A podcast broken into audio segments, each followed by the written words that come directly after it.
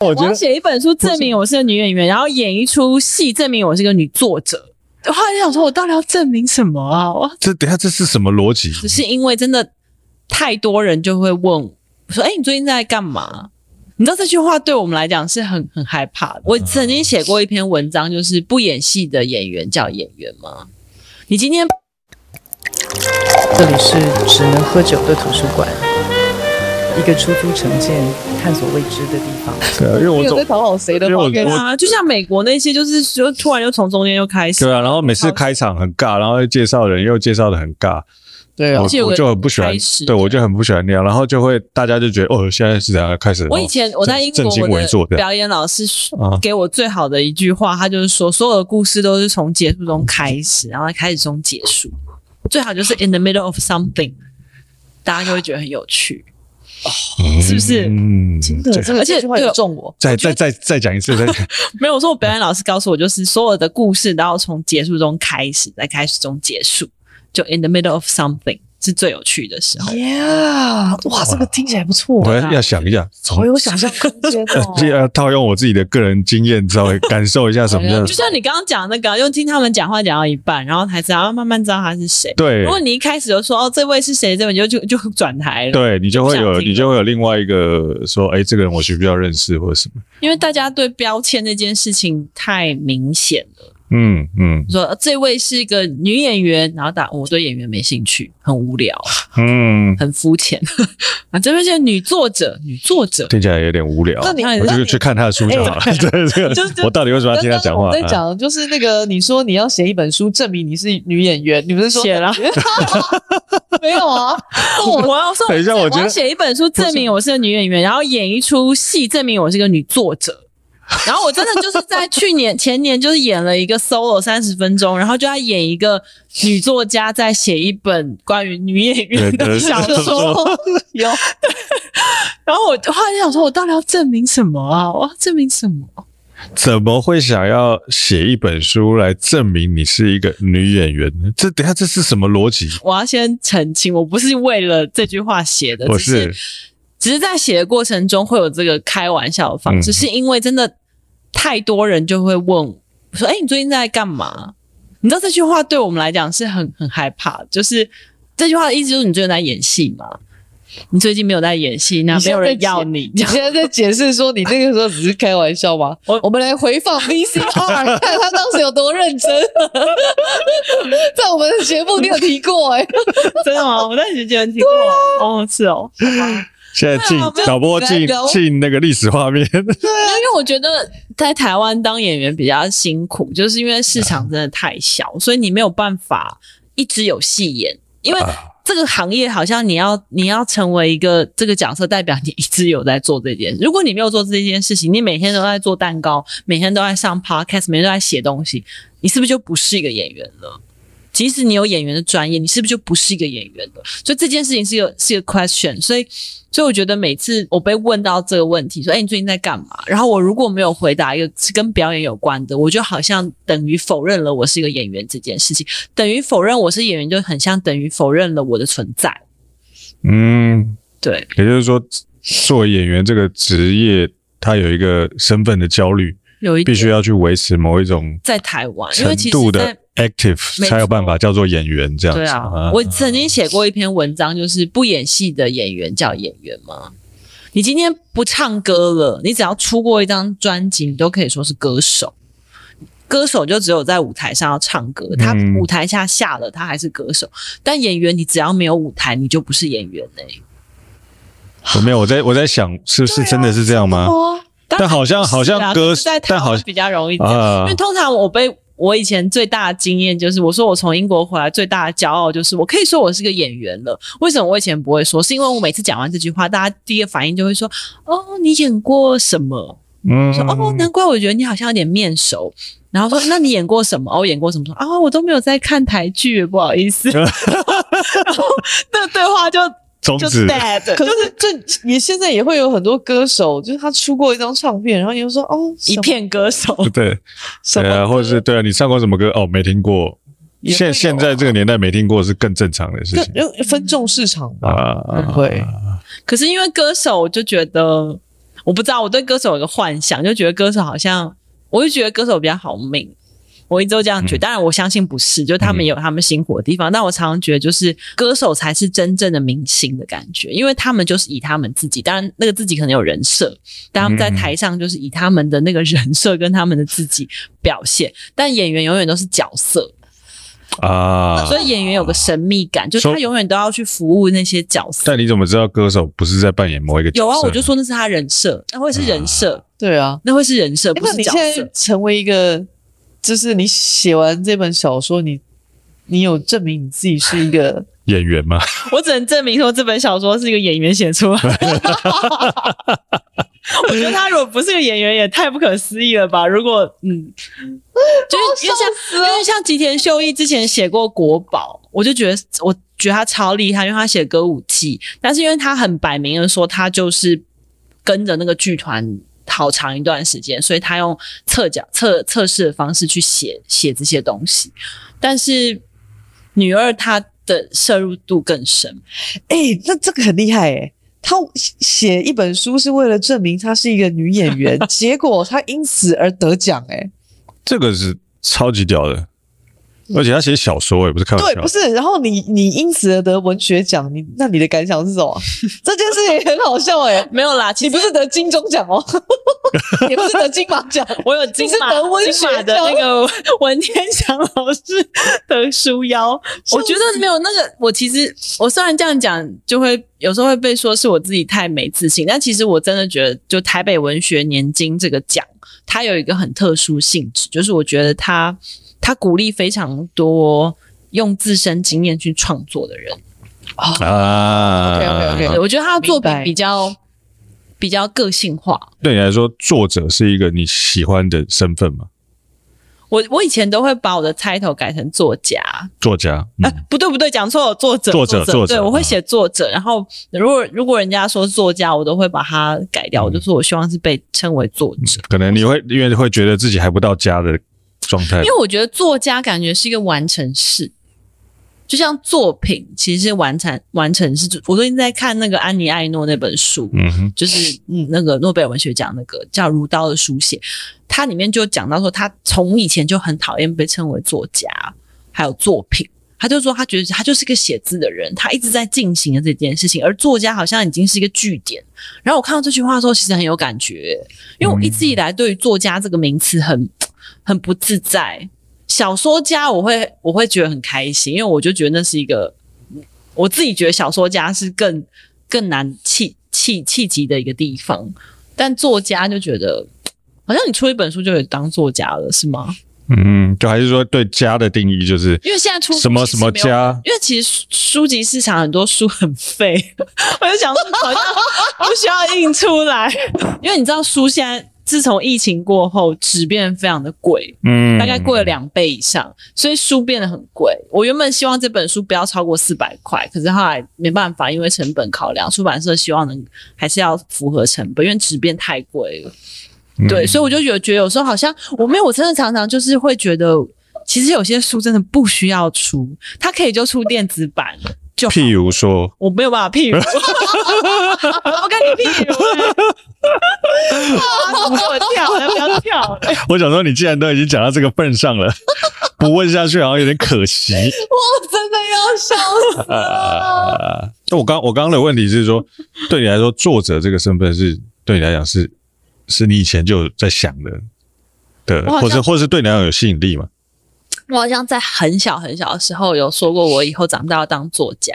嗯，很小，大概三四年级的时候，那时候我看的书都张曼娟，嗯，就海水正蓝，海水正蓝，对对对，就那个时候，我身边的一个好朋友，他就他每一年生日都会送我一本日记本，然后他下里面就会写说，他叫阿九，他说阿九，因为你很想以后想要当作家，所以我送你日记本，这样。那是我一个很好的朋友，然后而且。他爸爸妈妈是教授，然后他爸爸妈妈因为知道我很喜欢我，我喜欢，其实我也没有很喜欢看书，因为他知道我长大以后想要当作家，所以就觉得我是一个好孩子，然后就很鼓励他女儿跟我当好朋友。嗯，哎、欸，你有没有觉得这个人很会就抓？什么叫就抓？就是发誓、啊，发誓，发誓，发誓，就是对啊。像譬如说，你小时候你说你长大要当作家嘛，嗯、哦，对啊，对，但你长大以后就变成演员了嘛，嗯，对不对？然后当完演员之后，就说我要写一本书，证明我是女人，然后这个书就写完了、欸。哦，对我我还蛮喜欢发誓的，而且而且其实我我自己觉得我可能是玉皇大帝的干女儿。等一下，这是什么内容？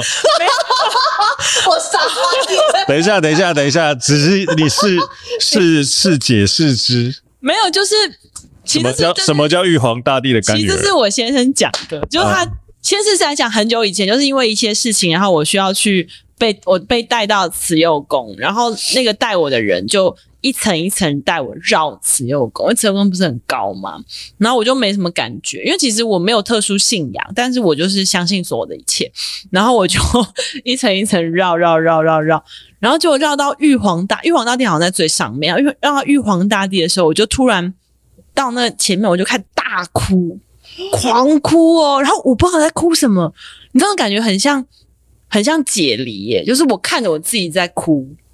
然后哭哭哭哭哭，然后哭到我，我其实有点已经有点忘记。然后后来带我去那个人就说，我的脾气很硬，一定要一定要到玉皇大帝才能卸访这样子。然后后来为什么会有这这个玉皇大帝女女儿的说法，是因为我常常就是会突然很想要干嘛干嘛干嘛。比如说二零一七年的时候，我就写了一个跟展览有关的的小说，然后我就说我想要办个展，我想要把我的小说。办出来，就小说场景搬出来，我要去找个场地，然后结果我就跑去一个场地，然后就那个场地就跟那个人场地现场的人吵架，因为他就是我问他问题，他就是很很敷衍我，然后就很生气，然后我就结束的时候，我离开那个地方我还哭，然后哭完以后突然有通电话打来。结果原来刚刚那个人根本就不是场地的负责人，他只是代班，然后 就打来跟我说：“哎，秦小姐，你刚刚是不是有来问什么什么场地？”然后我们就聊了一下，然后就很投缘。后来那个场地就被我拿到了，然后我就这样办。然后所以我先生就常常跟我讲说，我就是有时候吼一吼。爸爸就会给我了，当然我也很努力啦。就是我就是会有一个那个意念，忽然很强，就是就像你们小女儿那样，就是吼一吼大叫，然后好像有些事情就会发生。对，那你可以帮我吼一下吗？我应该没有办法帮别人啦。啊，所以你是属于那种有有在靠吸引力法则过活的那种人。但真的不想讲吸引力法则，已经被用烂了。了但大大致是那样。可是我其实在常常黑，我其实，在那个吸引力法则，但我必须要说，在那个吸引力法则的过程当中，其实真的付出非常非常大努力耶。比如说不，嗯，不努力是不可能写出这十七万字啊。就是真的每天关在家里写。我现在其实回回想那几个月，我其实已经忘了。我只记得那时候写完这边很痛，然后我就觉得我的手怎么怪怪，然后我还跑去医院照 X 光，然后医生还说什么什么韧带拉伤，什么讲一大堆，就是讲的很严重之类的。就后来其实根本就只是就是打字打的。他那个键键盘碗，OK，对对对，他他他一直弯这个这个姿势，对，所以你要买那个键盘是可以。没有，我那时候就是想，真的是要聊键盘吗？没有，没有，没有。没有，我跟你讲，因为我的我的我的六宫是处，就六宫是。等一下，等一下，等一下。现在现在我们是要聊星座了吗？不是，然后我的冥王在六宫，反正我就是一个工作狂啦。哦。然后我就是一做工作就会变得，就是我的又完美主义又高标准，所以很容易就会把自己，就是会有一些职上、职业伤害。在六宫真的还好。还有不是八宫，刚好十二宫哎！你在那边，哦、你你经常会有执念吗？他完全要跳过星座这件事。等一下，不是星座的话题，我又没有办法聊。你为什么不喜欢星座？我不是不喜欢，我没研究哦，我、哦、听不懂啊，我听不懂。你不会想懂吗？因为我觉得星座真的是一个，那不是信不信的问题，而是那是你可以去看到一个人如何去理解他所经历的感受。等一下，等一下，等一下，等一下，你去学一个方法来去理解你经历的这个感受。不是我啊，我说星，我说星座嘛，就是星座就是你，就是某一个人。他显现的是那个人在他所经验下的感受，而不是他真的经验到了什么。就是不是事件，不是像紫薇，就是你会你会出出发生什么事，而是。同样发生那些事情，但这两个人可能星盘不一样，但他们会有完全不不同的感受。比如说假，假假设一个从小丧父的丧父的小孩，可能他会变得非常悲观，有可能他变得非常乐观，那就是他对这件事情完全不一样的感受啊。我这我这我理解。嗯他比较是，我觉得他比较是这样。哦、你说，你说，譬如说，那那我可能会比较喜欢去理解心理学这一类的东西。就现在在、就是、类似的，就是跟心理学有关。对对，我会比较喜欢看心理学的书，我会比较看得下去。嗯，啊，他无法看星座的书，但星座的我，那你看荣格占星学啊，应该那应该也比较好，荣格应该好一点啊。好了，跳过，跳过。最高那一段问你什么？刚 刚问你什么？我跟你讲这一集好适合全部上哦，不要接。啊，就啊就聊天，就很好。啊，聊天不就这样吗？就是到处岔题。必须让邓九云如实重申，不容易如实啊。我刚刚的没有，我刚刚的问题是说你你啊，哎，我刚刚问你是什么？哦，你是经常会有执念的人吗？你觉得哪种执念啊？各种啊，就是你你现在想，我蛮有执念。你觉得你现在想做的事情，你就是想要做的。对，我会，啊、我就非做到不。我此时此刻要要把地板擦干净，我就不管，我就要把地板擦干净。我要把百叶窗一一片一片擦干净。我今天就是要做这件事情，我不会隔到明明天，我就不想，明天想做。我其实觉得你根本不是玉皇大帝的女儿，搞错了，你是牛魔王的女儿啊！牛魔王比较位阶比较低，但你不会，你你不会，你不会有一刻去想，这事说不定放到明天做没关系。不行啊，明天有明天的执念呢。明天有明天想做的事情啊！我此时此刻我就想做这件事情，或是我此时此刻我就想吃到一个东西，我就会杀过去把那东西吃到，不管它多远都要去就对了，之类的，尽量尽量。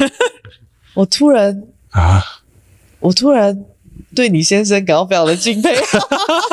你知道有时候我就会突然醒来，我就在床上滑，然后看到别人 po 什么东西很好吃，我说：“哎、欸，我，我要我要。” 而且因为我们又没有车，这种东西就会要花很很长的时间去弄，去吃到。我笑，然后吃到不好吃就会很生气。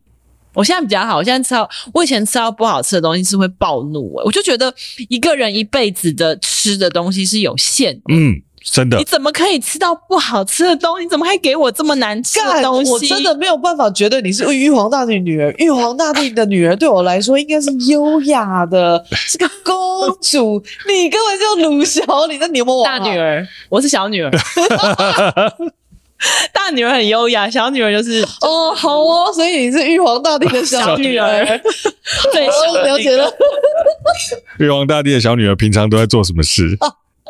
平常就是很努力的在等玉皇大帝降临，派一些小精灵给我。那我我问一个问题，因为嗯，你当时在有女二这个题材的 idea，然后你我我知道你大概一边写的时候，一边也会推翻自己，然后再重新建构，然后再一再推翻自己，再重新一直在这个循环里面，然后最后就把它写出来了。那我很想问的是说。你一开始这个灵感的出现，你的感受，一直到你写完了、出完了，然后到得奖了，然后看到很多人读完之后给你的反馈，到现在你的感受是什么？当然不不排除就是你可能中间会有很多的这种。嗯，我现在感受大概就是你等到你们女儿女儿就是十八岁的时候的感觉吧。我说真的，就是她今天十八岁，然后。他成人了，然后他开始要做出他所有的选择，而你没有办法再控制他了。就是现在，比如说，不管是不管是谁突然，比如说来跟我讲说，哦，他觉得里面哪一段他不喜欢这个角色的选择或什么，就是他有很多意见，不管是好的、批评的，你就会我都会站在一个蛮远的角度去接受。诶，就是我其实已经对这个角色、这个这个作品的安全感已经到了，我不会有什么感觉啊。我要问的其实是另外一种东西，就是说，因为你为什么你的契机点是你为什么要有这个 idea 写这本书，然后写完以后，你现在又自己怎么去看待这一本书？我我我要讲的应该不是说，呃，你对于你的作品完成的这个的感受感觉不是，而是。你本来在想的东西，你一定有一个出发点，你想要做什么事。哦，对不对？我一直都觉得，如果今天要当我自己觉得要当一个作者，一定要写一本长篇小说。对对对，就是我觉得长篇小说一定是一个里程碑。然后，其实我只想写一本。就我只想做到一次就够了。哎，我做到了这样，这跟人家选立委选届，到底我概念没？我想说，我只要我我一定要做到，所以我其实先是先有一个我想要写长篇小说的念头，只要完成这个任务。对，然后后来才有了。哦，那当然，它就一定是一个关于女演员的故事，因为长篇小说它有一个篇幅跟架构，它要足够大到我可以把它完成，那势必就是跟我一个最贴近的东西，它一定最好写，就是写你所知道知道的东西嘛，对，所以他就写了。但是我觉得现在的感觉比较像是，因为他就得奖了，然后得奖，而且其实台北年金算是文学界一个蛮大的奖，嗯、因为他奖金很高，所以其实就。被关注到了，然后我觉得这感觉，当然这样我这样这样比喻可能不是很恰当，但我觉得那感觉有点像宫崎骏画出了自己的龙猫。那你有要继续画下去吗？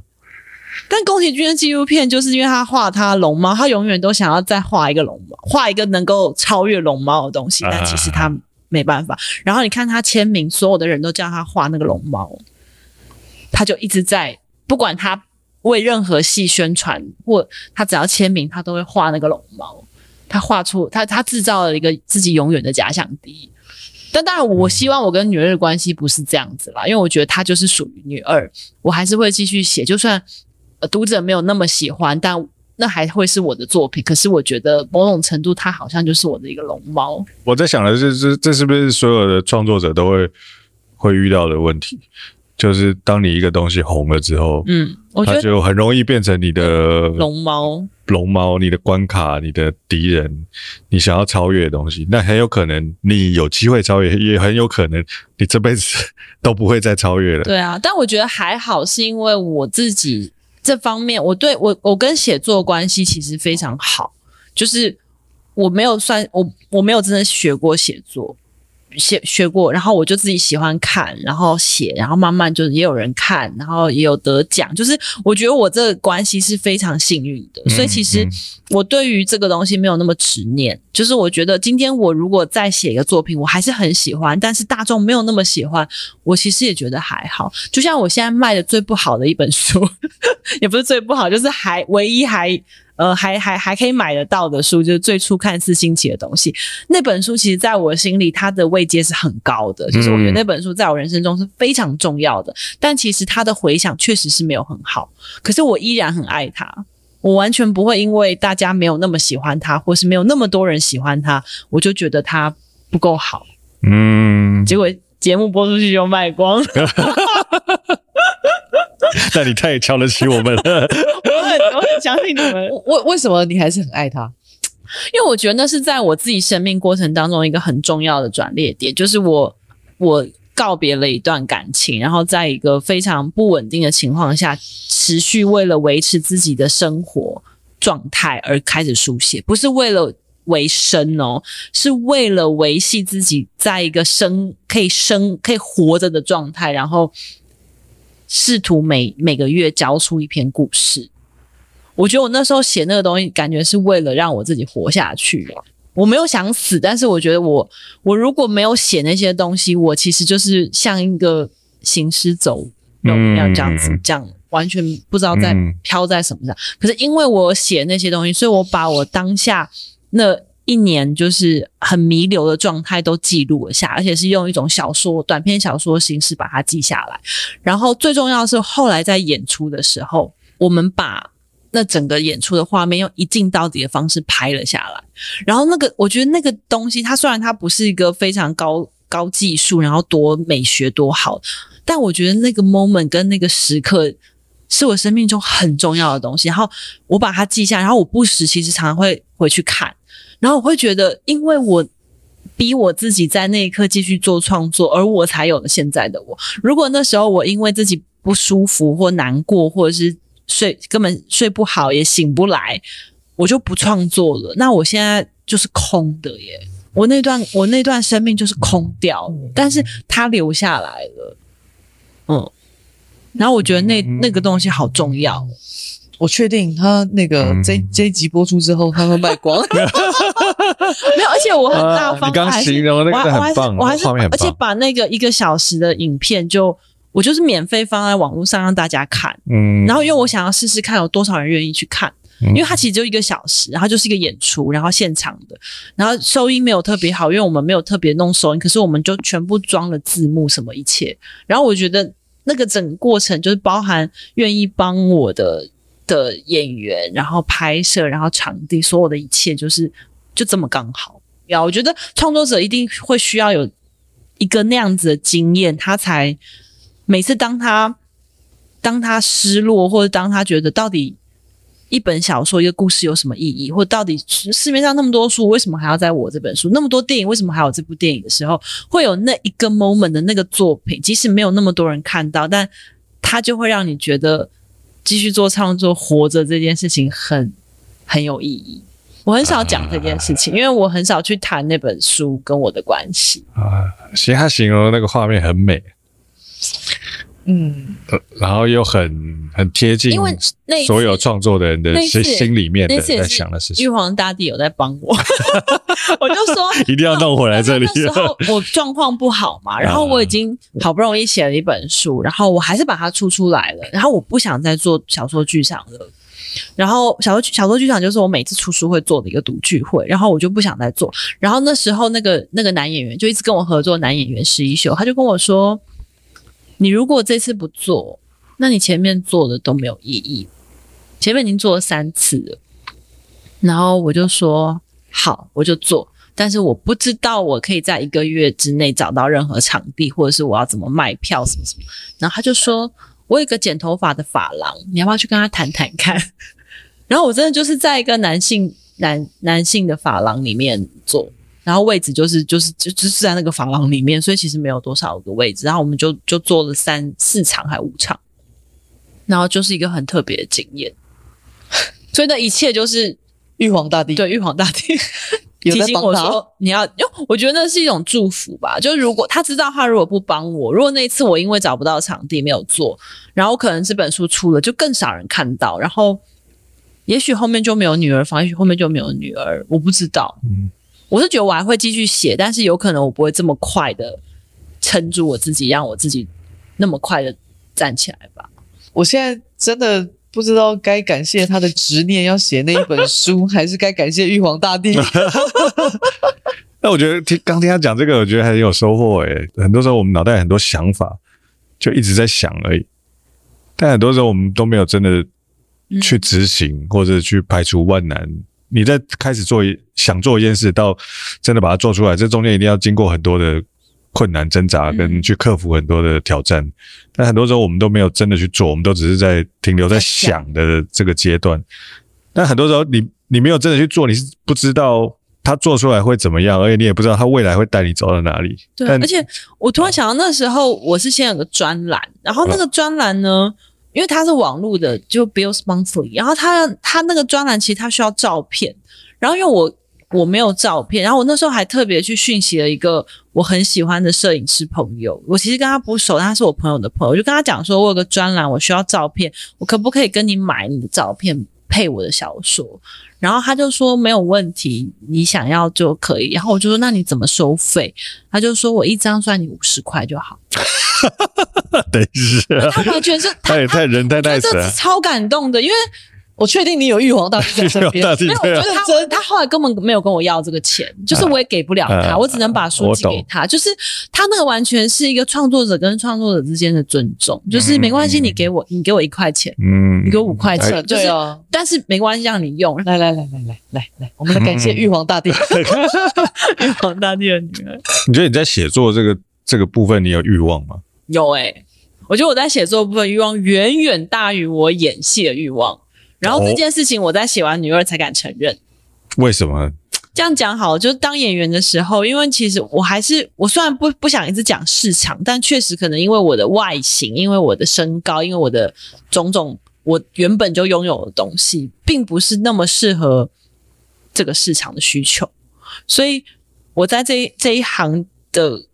过程当中，无论是到底是因为真的是运气还是什么，我不知道，还是我的能力等等，我就是没有办法得到一个足够，我自己觉得足够满足跟发挥的机会。嗯，对，就即使很多人记得我的东西，都是一些对我来讲非常片面的东西，比如说什么一把青的处长夫人啊，或是未来妈妈的什么，但其实对我来讲就是一两集耶。我我我对那个工作的的印象就是我只去了一两次，然后大家就会哦一直记得我那个角色这样。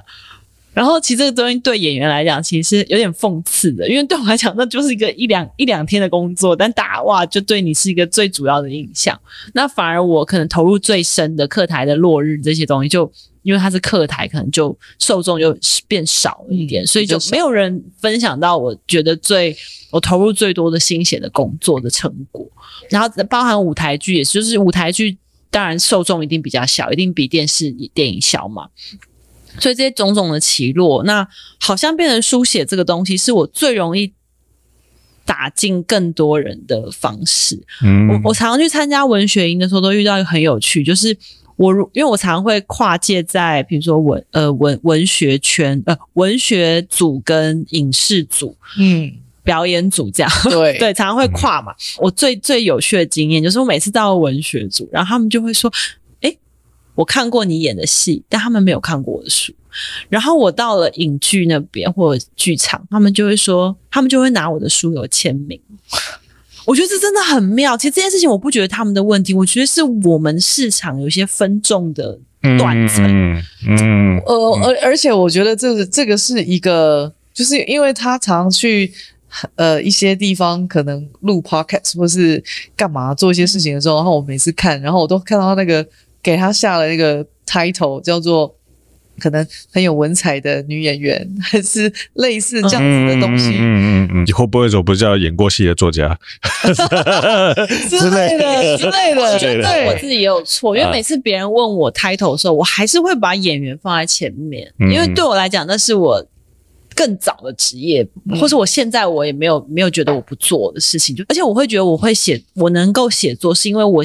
先有了演员那个经验，嗯嗯嗯，所以我跟写作的关系才能这么好，所以我从来没有把他放弃过，因为我就觉得他是我的，不能说是保姆身份还是什么，我就觉得他是我一个很重要的经验，无论我在那个经验里面可能受伤了，或者是有创伤或挫败，但无论如何，他就是一个很重要的经验，才把我推向这边啊。如果我今天没有演戏，像以前要去当什么广告广告公司。我不可能到最后不可能写，我可能会写开始写些心灵心灵鸡汤类的，然后再揍他，揍他啦，你揍他！你现在揍他，你说，你说像谁一样？我不知道像谁一样，我们来看心灵。你现在揍他了，快点啦！对啊，我就想说，哎、欸，搞不好我到时候如果写作是我的宿命，如果我先成为了一个很厉害的广告行销专员，然后最后我搞不好就会写出。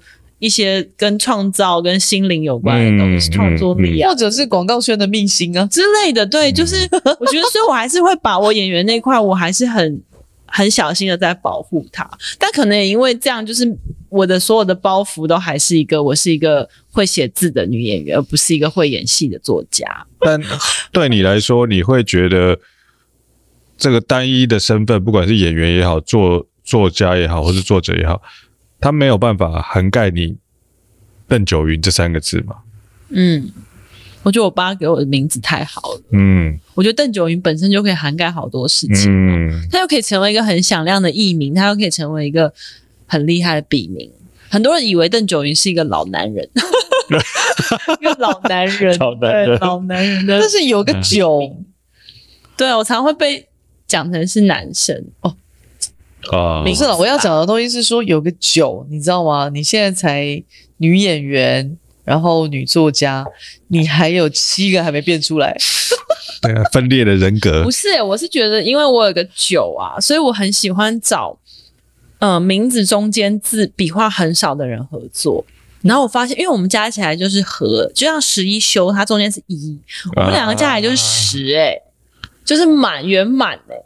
这很难，好不好？不会不会要像我现在在空总 C Lab 的合作伙伴也是叫乙文，他的乙是甲乙丙丁的乙，就是一笔啊。所以没有，我是真的，我真的有在这样想，因为我突然发现名字中间字很少的人跟我长期合作都会不错。嗯，这完全是自己幻想出来的，就完全、嗯、完全是个归纳。那我确定我没有办法跟你合作，因为笔画还蛮多。那我们就短期合作，不用到长。我相信你，我相信你。对啊，就是因为你玉皇大帝的女儿。哦，像那天我我之前有做一个就是相对论，联合报相对论的访谈，然后我跟一个作家叫王天宽。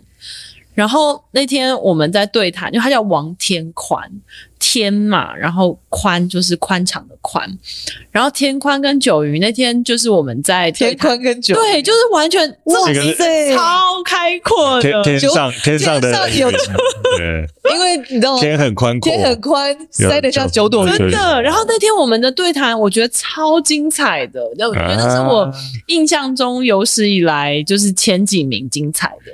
真的很厉害，哦，这个很妙诶、欸，很厉害。然后我跟他其实完全不认识，是因为我那时候做展，然后我需要选一本书，我就选了他的诗集，因为他诗集有得经典奖。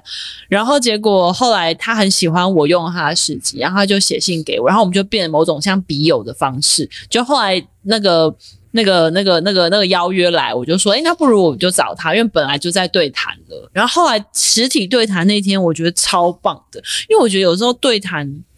很多作者他都讲的很浮，就是大家其实作者也有人设，你不要说演员，我觉得有时候作者人设搞不好比演员更更严重，因为演员就是很难得可以面对大众，然后就会有可爱的样子，可爱讨喜样。嗯嗯嗯嗯、有些有些作者他会有点就是要保持一个社会地位，或者是某种讲话的那种精准度啊等等，就会开始觉得他好像很很硬。嗯，譬如说谁？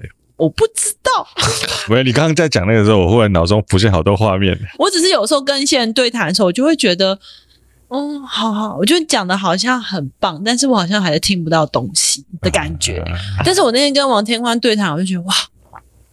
所有的问题都直指核心。嗯，后来发现他也天秤座。嗯，是是，我们两个没有一个天秤。嗯，所以你就败在天秤座的手上。我不是败在天秤，是我觉得我很我很崇仰金天秤座的那个能力是我没有的。互补互补。嗯，就是他他们很会换位思考，我不太换位思考啊。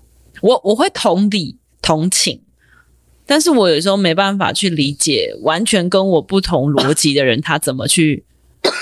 怎么去想事情？但我觉得你有在 try，我有在 try，因为我觉得这是我也觉得你有在一定要努力的事情，所以我才学占星。我学占星完全是为了我要创作，嗯、我不能总是总是写个双鱼座的女生吧？嗯，像像我现在现在跟你聊天，跟几年前跟你聊天，我觉得完全就是两个人。是哦，嗯，有有，不要说现，不要说几年前，有有很不一样，几个月前就不一样。对啊，我觉得很很不一样哎、欸，你一直在进化的感觉。有时候我觉得我进化太快，我很怕我会很早死诶、欸。为什么会有这种恐惧呢？但是我觉得每个人的生命应该有一个既定的，对，就是或是你有一个要达到的地方，可是你就更新的太快，你就是有点消耗太快，啊，太快达到。没有，那大大大家也说演员都有他的寿命的，但是有的演员也是可以演得很很老，很，很老，非常非常少。不用怕，真的吗？你玉皇大帝有啊，这个。但我不确定我老了还会不会想演戏。我现在就已经没有很想演。我现在有时候像那个，我之前看那个，现在还有在那个里面，哎、欸，有啊，呃，还是有啦。还是欸、还有你这等一下，你这个是 diss 他的意思吗？我不是哦，啊，我没有不不做，但是因为演员一直以来比较被动，哦，要等人家没有，因为我我觉得他的给我的感觉就是，就这就是我们接触以来，我就发现。我我觉得他对于演戏这件事情其实没有那么看重了啊。对，其实真的是，而且因为我后来发现，啊、好，你说有没有人来找这是一回事，但是其实说真的，你说来找的，比如说一些短片啊、广告什么的，然后你就会想说，呃，我为什么要接这个工作？我接这个工作通常都是为了钱，坦白讲是为了钱。那其实短片什么钱也没有很多。然后其实说真的，我其实搞不好自己多努力写一些稿，或者是多努力做一些自己的事情，其实我可以创造更多资源。因为我相信钱是一个，其实钱只是一个一个算法而已，重点是那个资源的流动吧。就比如说我今天创造一个东西，它可以带来什么东西，那个也许是钱。然后，但我今天用我的身、我的真身跟我的时间去换取一个角色，然后当然带来资源。可是我现在越来越觉得这件事情带来的资源，它就就是没有了。它就比如说，好，你就两天、三天，然后就没了，嗯，就断了。然后其实坦白讲，那两天三天你可能会消耗你，你还需要五天去休息。我现在觉得是这个感觉，就是我觉得演戏好像那个成就感吧。如果讲白一点，就是那个成就感跟后续的那个效应，好像没有办法让我对这件事情这么这么有。这么想要去做，嗯，但舞台剧我倒觉得还好，因为其实我现在在空总那个东西还是跟舞台剧有关，就是我觉得因为舞台完全是我可以创造，嗯、我可以创造一个舞台剧啊，我现在有能力可以自己 host host 一个一个戏，但是就看我要不要，或是我有没有资源。嗯，我刚刚忽然想到一个事情，你刚刚讲到成就感，对你来说，成就感的来源是你会希望人家说你是有才华的。还是你是有赚到钱的，都可能都不是诶、欸，就有才华跟或者换一个角度来讲，是有才华跟有钱这件事，这两个对你来讲，绝对不是有钱啊，因为我多少钱别人也不会知道，对，对不对？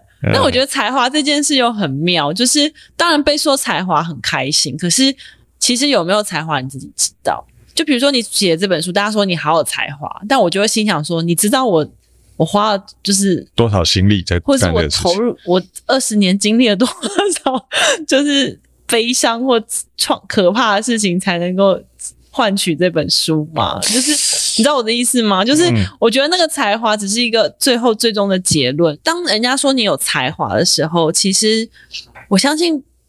被说有才华的人，不见得会非常开心，因为那才华听起来好像是哦，我今天醒来就想到一件事情，然后我就做，然后就得奖。但一向根本没有这么简单。你就算看所有看起来信手拈来的东西，他搞不好都是花尽不知道几十年、二十年的去去累积那个、那个、那个、那个 moment。嗯，所以，所以对你来说，人家说你有才华比较重要，还是人家说你很努力，你会比较开心？我也不会觉得很努力，因为我觉得努力这件，我其实在女二有写，就是。我在当演员的过程当中，有一段时间是非常觉得努力好重要哦。然后其实到现在也是这样，就是很好像很多人就会说哇，他好努力哦，因为里面有一段有一段有一段故事，就是写说女主角就是在剧本里面，就是哇，像像那个文言文的书一样，怎么去画她的剧本，然后怎么写她的她的准备演员角色什么什么。然后另外一个女演员看，这不就写给别人看的吗？就是那段节，其实一定很多人有感觉，就是好像用功努力才是代表个什么，但真的不会很开心。我觉得有没有努力自己知道就好了。但是我在早期不会这样，我早期会好希望大家知道我很努力。就像可能我现在写作，我会觉得大家好希望知道我很努力，但其实我也没有那么希望了，因为好像就会被看到了。就是你做多少事情，因为写作比较是你你你花了多少功，其实大家都看得出来。明眼人都看得出来，他他知道你不会只是今天醒来就写了，花了四个月，就是只是坐在那边就可以写出，你一定投入了非常多纠结、痛苦，然后拉扯，你才能够最后修改成这一步。就像我们说看小说，我们会觉得靠，怎么写的？那个绝对不会是他就是坐在那边就写出来，一定一定很努力、很努力才写。可是你不会把那个努力这件事情看得这么重，因为写作本来就是一个需要努力的事情。你在得奖之前就相信这件事情？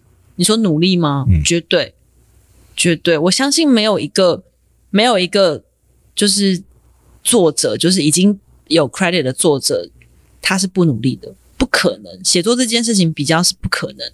但是你说演员好了，明星好了，确实有可能。有些人他真的没有努力耶，他可能就是那个运气到了，或是他的机缘。机缘到了，或者他遇到了一个很会拍他的导演，他就红了，然后他再也不用努力了，或者他不用到这么努力。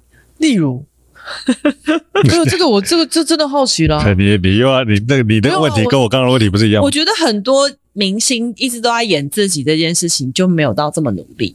但是那个努力也是他有没有能力努力。有的时候我想要努力，我都没有。没有那个能力努力，因为演员真的是一个有极限的东西，他的极限相较于写作是更明确的，因为我们有视觉，我们有样子，我们有声音，我们有我们的体型，我们有的性别，适适合演什么？对，他那个极限是很明确，所以有些演员你觉得他很棒，可是他这一辈子可能他演的东西都差不多。嗯、我觉得那种你不能说他没有努力，但那种努力对我来讲，就是跟写作努力是完全是两件事情。嗯，嗯，嗯，因为。你知道有些很，比如你讲村上春树，大家都知道好了。你看他到现在这个年纪，他还是不断在写。不管你他写东西你喜不喜欢，可是你可以看出来他那个不断的他在转换他的题材，跟他想要探讨的东西，他是不断不断在深化，在努力。那个努力跟一个演员就是到四五十岁，他都还是在演自己，那个感觉是，我觉得那感觉是不太一样。那、嗯、演演员有他的局限呢、啊，就像你有时候你就长了一个。很凶狠的样子，然后你要演那个好人，就是有点困难嘛之类的。对啊，或者你就长了一个很温和的脸，然后你叫你去演反派，你先天上还是有些局限的，所以他还是会有一个样貌的。但是我觉得这件事情还是可以靠，他可以靠，他绝对可以靠后天去克服这件事情。但他要克服的东西可能更多。但这边还有一个关键，是因为作者他所有的努力都会直接显现在他的作品上。就是比如说，我努力了百分之百，作品就会呈现百分之百。但演员，你努力了百分之百，也许透过导演、编剧、剪接，然后后置，你剩下的东西不到百分之百了。我觉得这个也很难，因为这个可能操作在别人手上。对，嗯嗯，你是团团队的团队的一部分啊，呃，职业的本质。嗯嗯，所以如果你要达到百分之，你可能要努力到百分之三百。嗯，那那都才会说这某种极限，这一部戏就是就是靠你撑起来的。对啊，或者是你可能自己你要，搞不好你要自己写了。嗯，因为没有，因为找你的人都是那样，可能没有人会为你量身定做。你可能要搞不好自己写，自己导，自己找钱，你才能可可能达到一个大家看到你哇哦，你不一样的地方。嗯，那个成本就付出的更大了。对你对你来说，你内心最最渴望的深最深的欲望是什么？被看见是一个你的欲望，我觉得那是当了演员一定会有的欲望，然后当了作者你也会有欲望，但现在这件事情好像变得比较没有那么大了。那真正的欲望，我觉得应该还是一种，我到底为什么要做这件事情？我想要知道。你知道那感觉很奇怪，就比如说我写女二的时候，我从来没有怀疑过为什么我要写这个这个故事，我从来没有怀疑过说我为什么要把花这么。大努力把这个故事写完，可是我现在在写一些小说的时候，我就会有种觉得，过程当中我会觉得，我为什么要写这个故事啊？我不知道这样讲你懂不懂、欸？诶，就是懂啊，这个就是我刚刚在问你的，我就说我为什么要写这个故事？对，这个就是我刚刚在问你的，就是说刚开始在写这个题材的时候，你一定有一个啊、哦，我要写一个女演员、女演员的故事。女演员的故事很多种，可是你为什么专就是挑女二？这样子的题材写，然后包含它里面所有故事故事的这个过程走向，然后你想要你想要表达的东西，你一定有一个你想要表达的东西，或者你想要做的事情，你到底想要做什么事情？写作可能是一个题材，写作可能是一个方式，对，它是个媒介，对对对，对。但你真的想要告诉这个，或者跟这个世界沟通的事情是什么？而而这个事情可能是在你。原本的领域是没有办法跟大家好好沟通。嗯，你现在就是换了一种媒介，你写了一本小说，然后你想要讲这个故事，你有你原来一定有想要传达的东西。嗯，那这个是最起始的那个 idea。可是你在写的这个过程当中，我觉得一定是 up and down，就是你就会上上下下的。我。我要这样写吗？那他怎么样？什么？就是你知道那个换位思考，去思考说这个女主角或是这个角色，他会怎么想？他真的是这样想的吗？他一定是这样子的吗？在这个过程里面，你一定会有这种，你知道，跑来跑去的自己，好像人格快要分裂了。所以在这个人格分裂的这个过程当中，某种程度上，我个人觉得，呃，在这样跑来跑去、换位思考的过程。你一定也会体会到更多，跟你原来不知道的东西。原来他可能是，也有可能是这样想的，事情有可能是这样的，不是我想象中的那样。所以在这个过程里面，可能又变了一些什么。然后一直到这个东西完成了，然后你自己的感受又是什么呢？我觉得写女二有一个像你刚刚说那个东西，就是我曾经不知道在哪一个访问有讲过，说我好像。呃，重回了某一些决定的时刻，然后为自己下了一些其他可能的决定。就是我好像在这本小说里可以创造一些平行时空，有别于现在邓九云的。但因为我这样，我不喜欢这样讲，原因是因为很容易大家会觉得这是我的自传，但因为它真的不是我的自传，它其实里面充满了各式各样小说的结构跟跟设计，所以我不我不会想这样讲。但确实，因为无论是任何书写那些经验场场景，一定会源自于创作者的。某些经验嘛，它不见得是等，直接可以等于。但是我去移借这些东西，去重新去思考，说在那样子的年纪，那样的选择，如果是我现在四十岁的年纪，我在遇到一样的情况的话，我会怎么选择？比如说最简单，就比如说当你遇到一个一个人用某种诠释的方式邀请你加入。但你必须牺牲掉一些东西，你会怎么选择？你会为了想要得到你想要的角色，或而且就这样子上了他的车吗？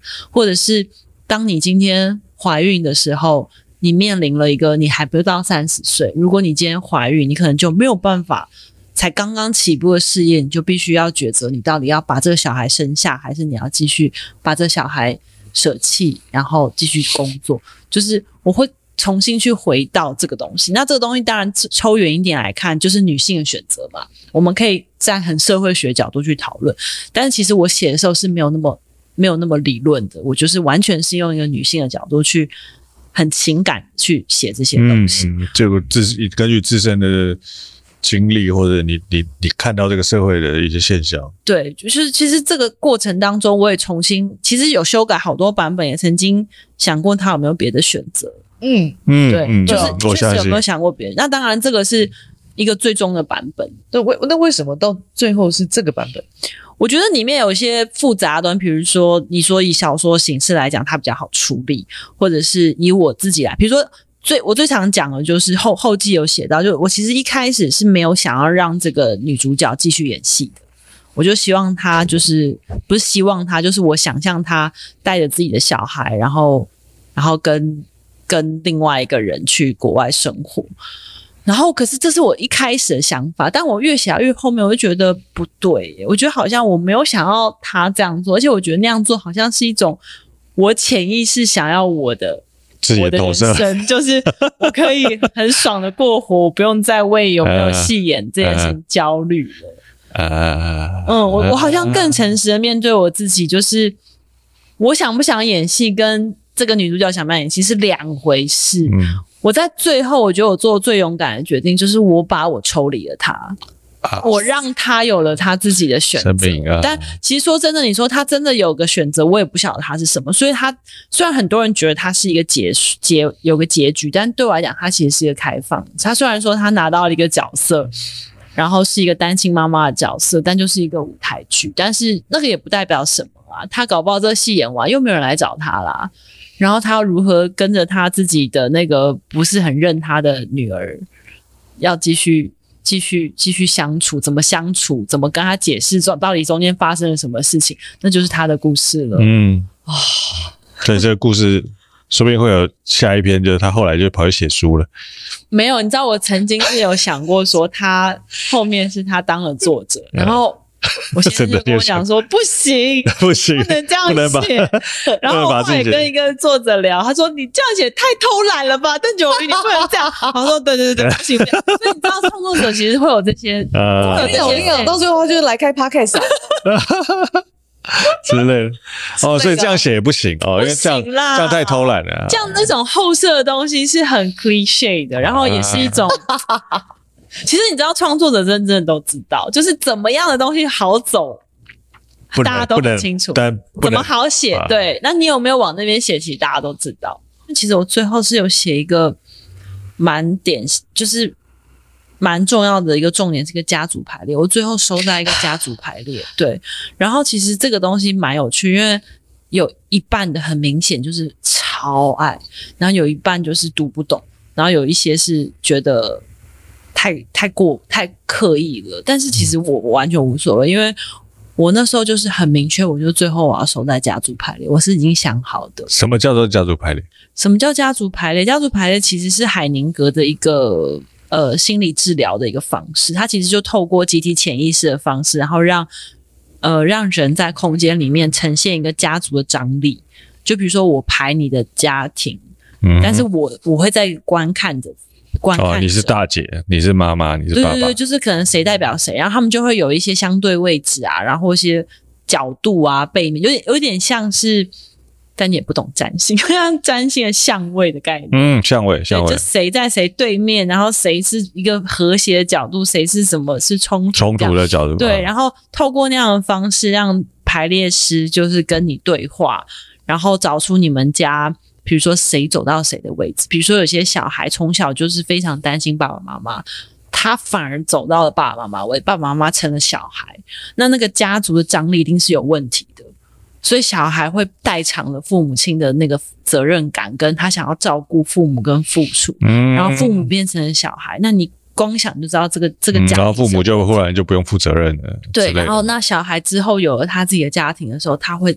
他就会有这样的灾难了，对，对，就是因为这些东西就乱掉了，就是整个系统能量乱掉。它其实是一个系统能量，因为其实最终在讲的是这件事情，讲的后来是讲到家庭的，就是这个家庭，因为本身这个女主角的家庭就是一个破碎的家庭，就是她姐姐比她大十二岁，然后姐姐像妈妈，妹妹像女儿。然后妈妈是阿姨，就整个家庭的错位位置乱掉，有一点像是就跟演戏有关，就是你是什么角色，但你怎么演得像另外一个角色？那那你你不那个很，你刚刚说很多人不喜欢的原因是什么？因为家族排列真的是一个很玄的东西，就如果你没有经历过，你很难真的完全立刻理解那是什么。有些人就觉得。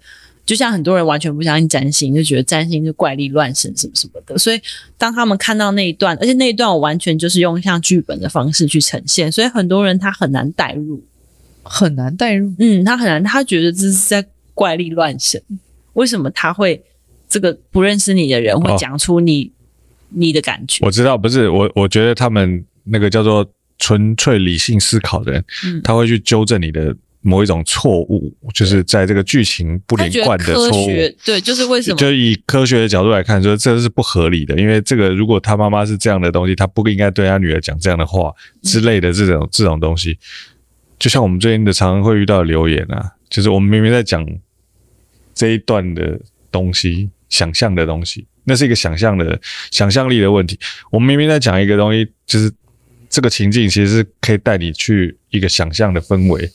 但他在意的只是这个事情不符合事实的逻辑啊。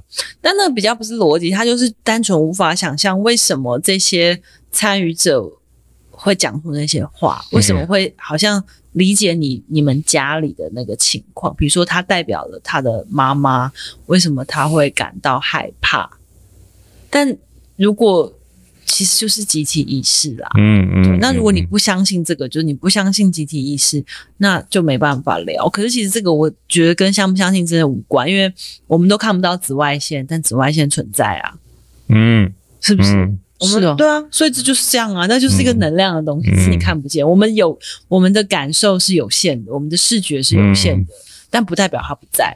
就像光波一样，声波也有些声音我们都听不到，可是动物听得到。嗯，所以你在紫外线下久了，就会忽然发现痒痒 痒痒的，然后过一阵就 过一阵就痛痛的。对啊，所以其实我每次用这样的方式去解释，大家就会闭嘴。你看不到紫外线，紫外线在，所以你不能否认你看不见的东西。但但如果够够，我们讲 open mind，就是你如果够。抱着开放的心态在看这个事情的时候，你会我觉得不是开放性，我真的觉得工业革命害的啦。如果你看历史，工业革命害的，工业革命怎么说？因为工业革命要把人就所有东西都制度化，啊，然后才能生产，对，然后国家才会国家就是兴盛，兴盛，所以所有东西都一定要有凭有据。啊，所以当看不见的东西就没有，那跟基督教有关系。嗯、就基督教后来就是新，就是他们修改的教义，然后反正很多东西，所以以前有些东西变成邪教了。啊，然后那些邪教其实，比如说以前有有有是说，其实耶稣基督不是是个女生啊，甚至是个黑人，这些其实大家都知道嘛。有些有些地方是大家都知道，所以这些东西被改了，它成了邪教。那最最终就是好像要有一个公定的版本。他们才能传教，所以其实这些东西，我觉得你要回历史历史去看，才是会觉得说，其实都是一个人类的脉络。所以说，我们这么这么推崇那些理性教育、什么科技，但其实科技到最终，你说天文学到最终还是很神学啊，因为它没办法解释宇宙怎么诞生的啊。我们没有办法解释我们的牙齿里为什么会有神经诶，我们为什么生下来孩子会这么复杂的人体系统？光是这个东西就没办法解释。那你为什么要跟我讲科学？嗯，你为什么要跟我讲那些你没有办法解释的东西是不存在的？所以我其实是很相信这些的，嗯，因为我觉得人类是有限的，嗯，就像你刚才讲那个东西，它它有点像工业革命之后，我们试图的把个人的独特性去纳入一个集体的，因为才好管集集体的意识，然后才好解释，对，才好呃管理呀，管理，教育也是一样，把所有的小孩都变成一模一样的，你才能够管，对啊，它是一个归纳法来着，没错，但其实人是。人是每个人独特的，其实是很多时候是发散的，然后我们从这个发散里面，最后才可以归纳。那你如果没有发散，一开始就归纳的话，它超无聊的。嗯，就变机器人了。对对，而且你没有创新嘛，你没有办法迭代，你没有办法更新这个这个 database，嗯、呃、之类的。这个就这个就很像跟这跟才华一样啊。我自己是这么觉得啊，就好像你刚刚问他说，如果有人跟你讲说你很有才华，你会不会很开心？嗯，其实我如果这个问题问我，我也不会觉得很开心啊。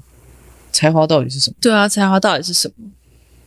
你看到的东西跟我所做的事情是两回事诶、欸。你的定义里面，才华感觉像是一个与生俱来的能力，不是？应该说，我觉得大家根本看不到那个东西。你们看看到的东西都是最终的结果，你才看得到。嗯。除非你从一个很孩子很小的时候你就观察他，你才会注意到。但那也不叫才华，那可能就是他的 talent talent 才华嘛。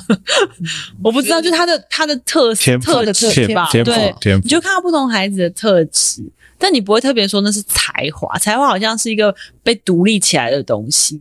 然后当你今天到成人，别说好有才华哦，好像只是因为你没有把小时候那个东西抹掉。而你一直保留那个东西，所以现在你看起来跟别人不一样。我觉得只是差在这里，所以我是到处踏伐台湾教育。反正我现在也不是学生，我也不是体制。所以你你需要你你希望人家现在怎么说你呢？说我？你会怎么说我？我会说你是邓九云。嗯，我觉得这样就很好了。是一个很特别的人，但这个怎么特别，我也我也说不上来之类的。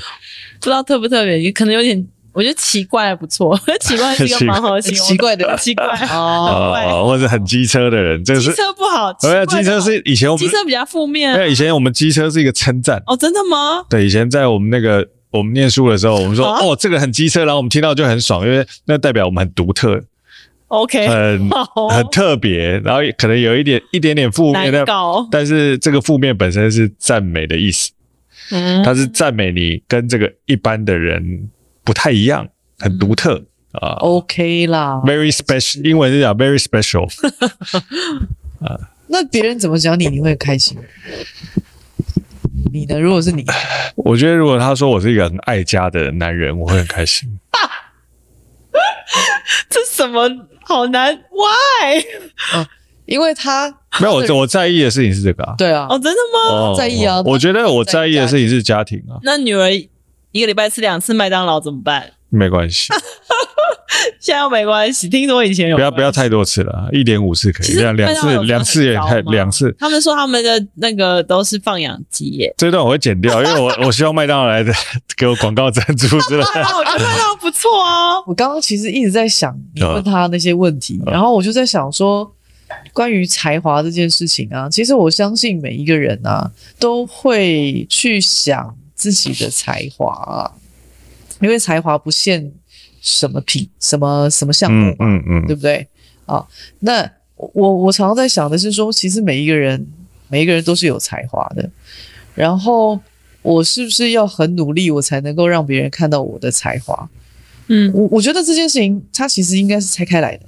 哦，怎么说呢？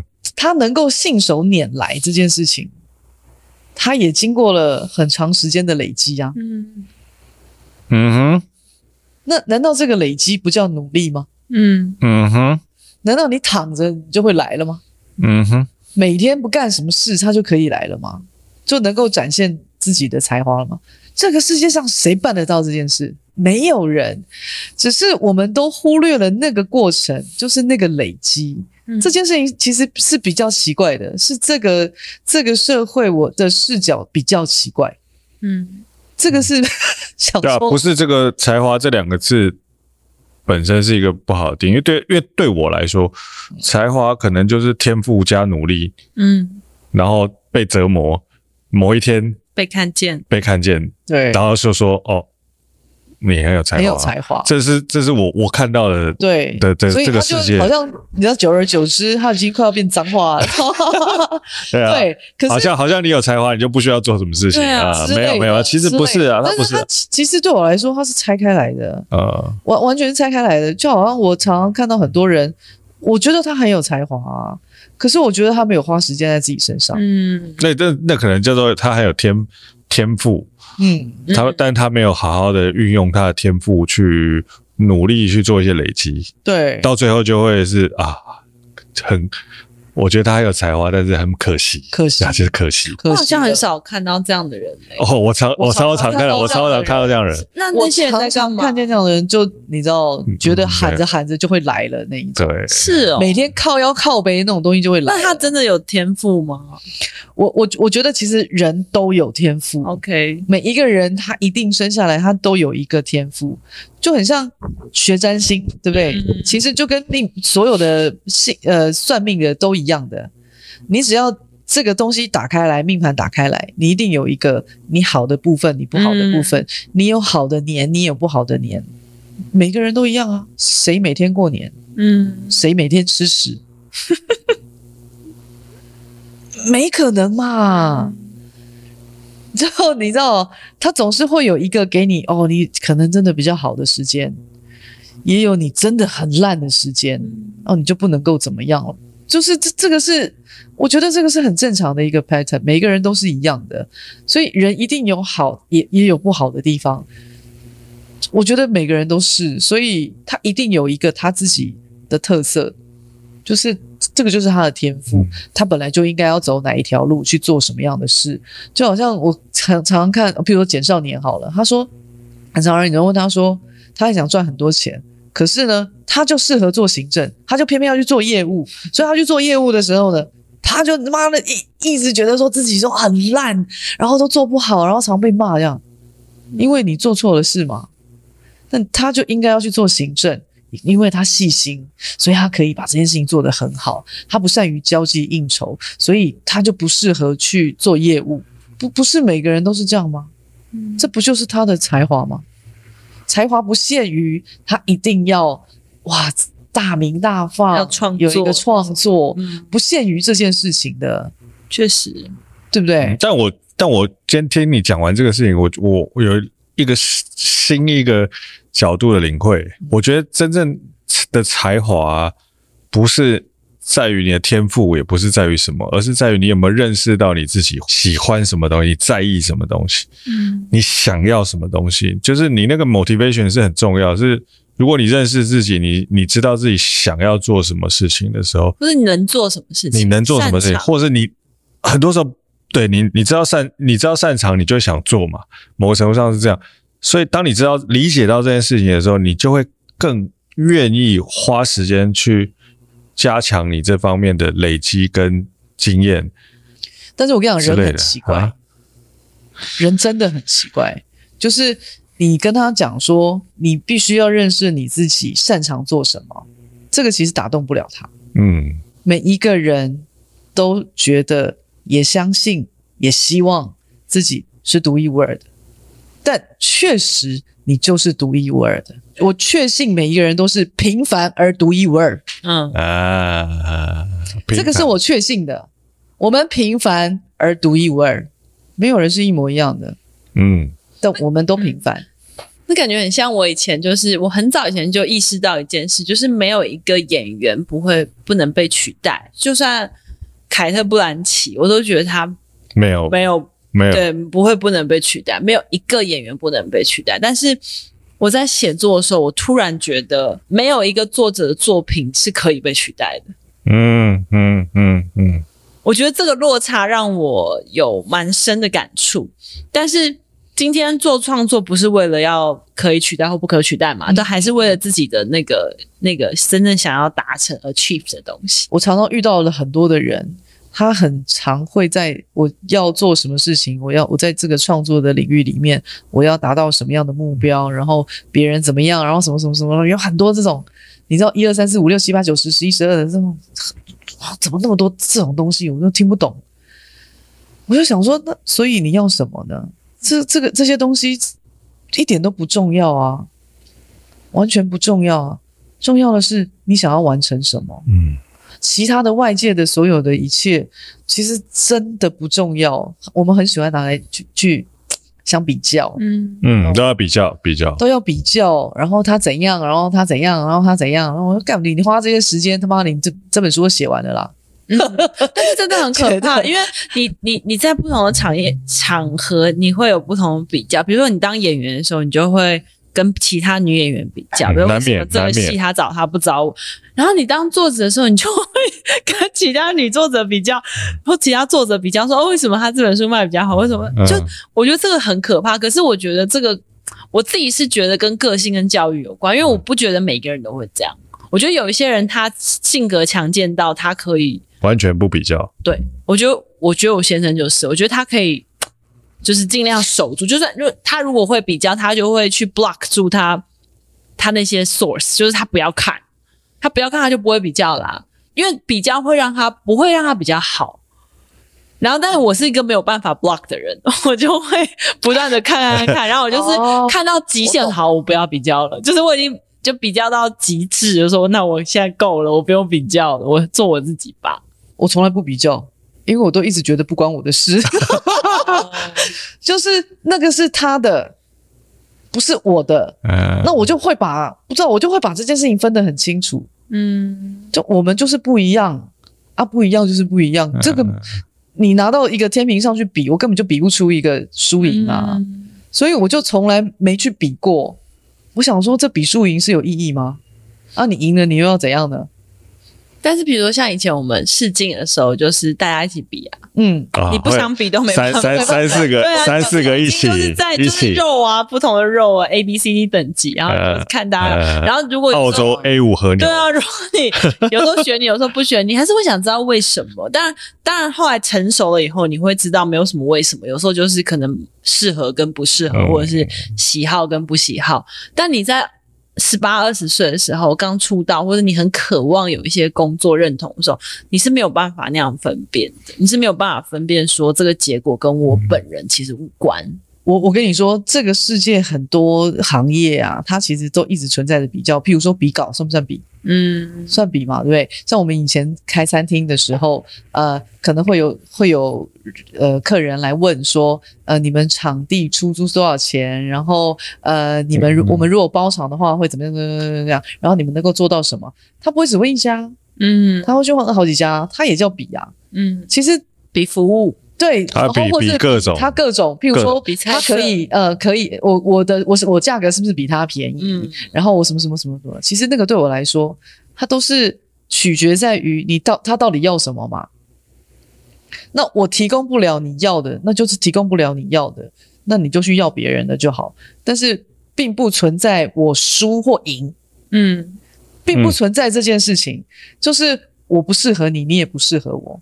但是，比如说像我们做创作会有个最大化，嗯，就比如说你书，你希望卖越多越好，对，所以一定会有那个希望可以最大化的那个啊，总总是会有总，但那东西很玄，对，总是会有这种期什么，总是会有这种期待。我们做我们做影片也会啊，对，但你不知道那是什么，因为有的时候可能真的不是内容，可能搞不好只是因为。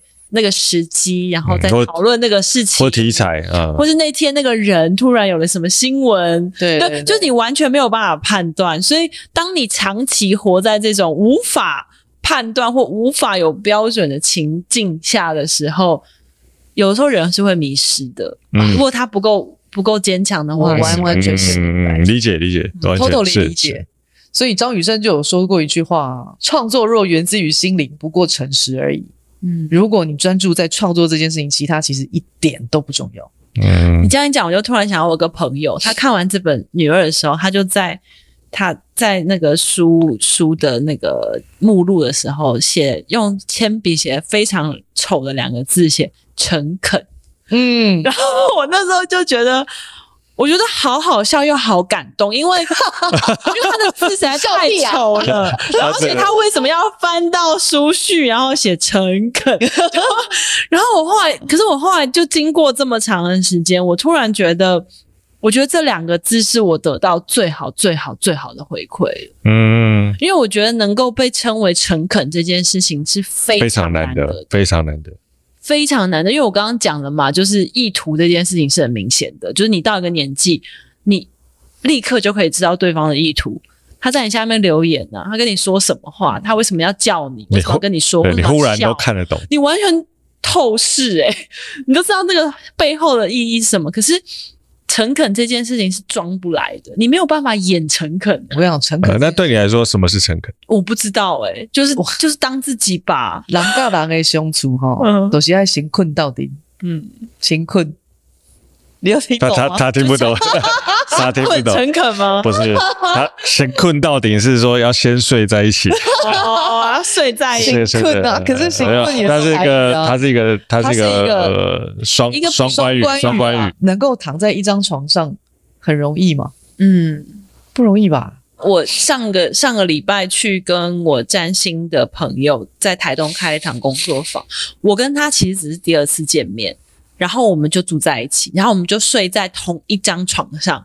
一个礼拜，然后，但我觉得那经验实在太特别，因为他就是一个非常诚恳的人。然后，我因为他身边所介绍我那些所有的朋友，我都变得诚恳起来。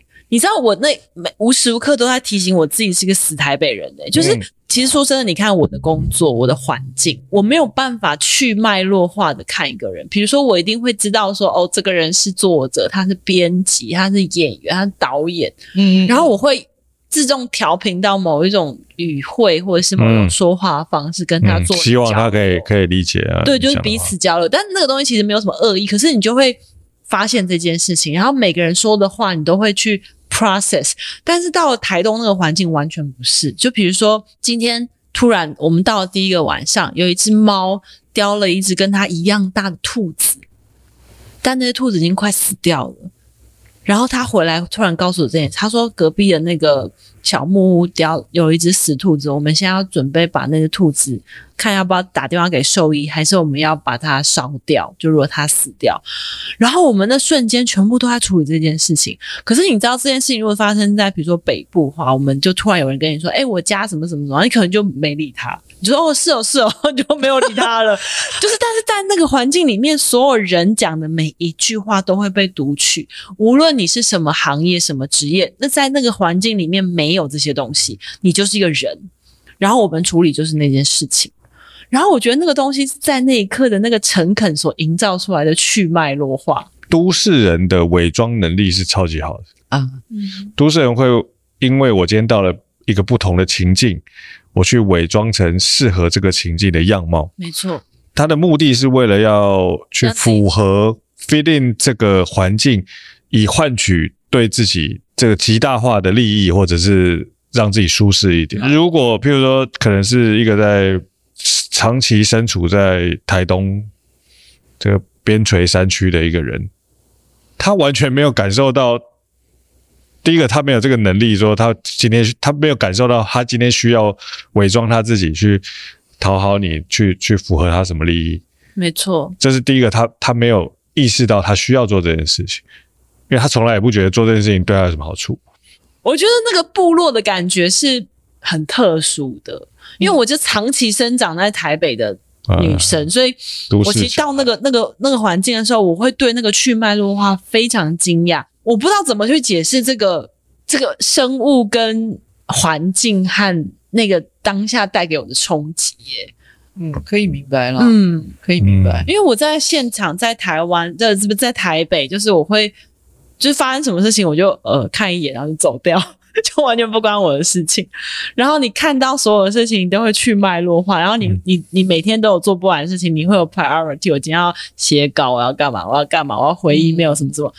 你根本不会去 care 那些什么猫啊、鸟啊什么一大堆有的没的事情。我后来有一个感想，会不会是呃，你其实大部分时间越不是在做你自己，嗯，所以你对于这个环境对你的要求，你就会越冷漠。会会越需要你自己的空间。嗯，但当你跟大自然越亲近的人，其实你大部分时间都在做你自己，所以你会对于这个环境对你的要求跟所求，你会越认真的或放大的去看待这件事情。但很多时候好像好那感觉。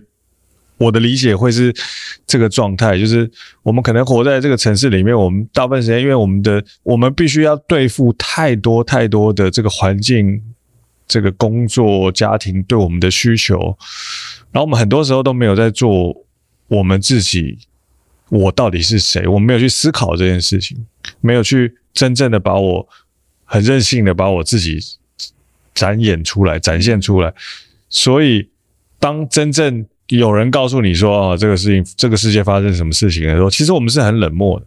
对，我们是很，因为你只关心跟你自己有关的事情。对，因为我们大部分时间没在关心这个事情啊，嗯、所以我我的我所剩的时间不多了，所以我必须要多花点时间关心我自己。我没有多余的心力，所以为什么我们很冷漠？是因为我们大部分时间没有真正在关心我们自己啊。嗯，我觉得是哎、欸，啊，我觉得冲击有点大，因为我后来。而且你知道，现在都市很多都有失眠的问题。嗯，对啊，我是还好，但是我一知道，我一直都知道失眠的问题跟光有关，就是我们吸收太多光了。因为其实像我到台东的感觉就非常明确，因为太阳下山以后，其实就没什么光，然后它的民宿其实也没有什么灯。所以其实到你差不多到九点你就想睡觉，因为你其实都看不清楚嘛，你就想睡觉了嘛。因为你你不会想要再专注在某个东西，然后很亮，所以你就觉得好，我就休息。那你如果休息了以后，其实天亮了你就会醒来，嗯，然后其实那个东西就自然正常了耶，就是你自然就回到一个跟这个世界连接的一个方式。嗯、然后因为我们最后一天就是到了海边去上课，然后那天其实隔天就满月。我觉得那个经验才太特别，因为你知道满月的海是非常亮的，嗯，非常非常亮。可是你知道满月是非常大的能量，所以其实我们在那一天就是有些人就，有些人就裸裸泳。然后我那一刻我真的，因为我其实是一个不会很想要赤裸的人，但是我那一刻真的有一种我好想要把衣服脱光，然后我就进到那个海里，然后就是泡一下，我都觉得我干净的感觉。结果。结果我没有，因为我在上课，但旁边有一些人在裸泳，然后那是我我的目标，就我希望明年我可以裸泳，然后我希望我这这辈子从来没有想过说盖一个自己的房子，可是那一刻我在台东的时候，我突然有，因为我觉得台东真的是台东国诶、欸，我觉得他们不是台湾，他完全我们从台东最后开车回台北的时候，我都觉得那个路上的风景，就你从台东都是树啊山啊，开到花莲。然后后来就开始有一些设计好的路灯，嗯，嗯。对，开比较多，开城市化，然后开到宜兰，然后就完全就是城市化，然后到台北全部都等，那感觉就真的你是有点像飞机，你从那个黑黑的地方 降落，然后到很很亮的很亮的地方啊，对，环境会塑造一个是有被有被震撼到这个时代 美人，其实我们都会被这个。我们身处的环境所局限，可能是我们过往的生活经历也好，它一直以来它都会是一个局限。但这个局限本身并不重要，那重要的是你有没有意愿想要在你的生命经历以外的事情，你想要去多体验一些。因为用另外一个角度来讲，你说我我这辈子活在都市好了，那有什么关系吗？我说不定这辈子只有活在我们这个街道而已。嗯，那你希望你自己是活在这个街道，活在这个都市？活在这个乡镇，活在这个国家，还是你想要活在这个世界？其实这个是你取决于在你过往的经历，跟你未来想要理解的东西。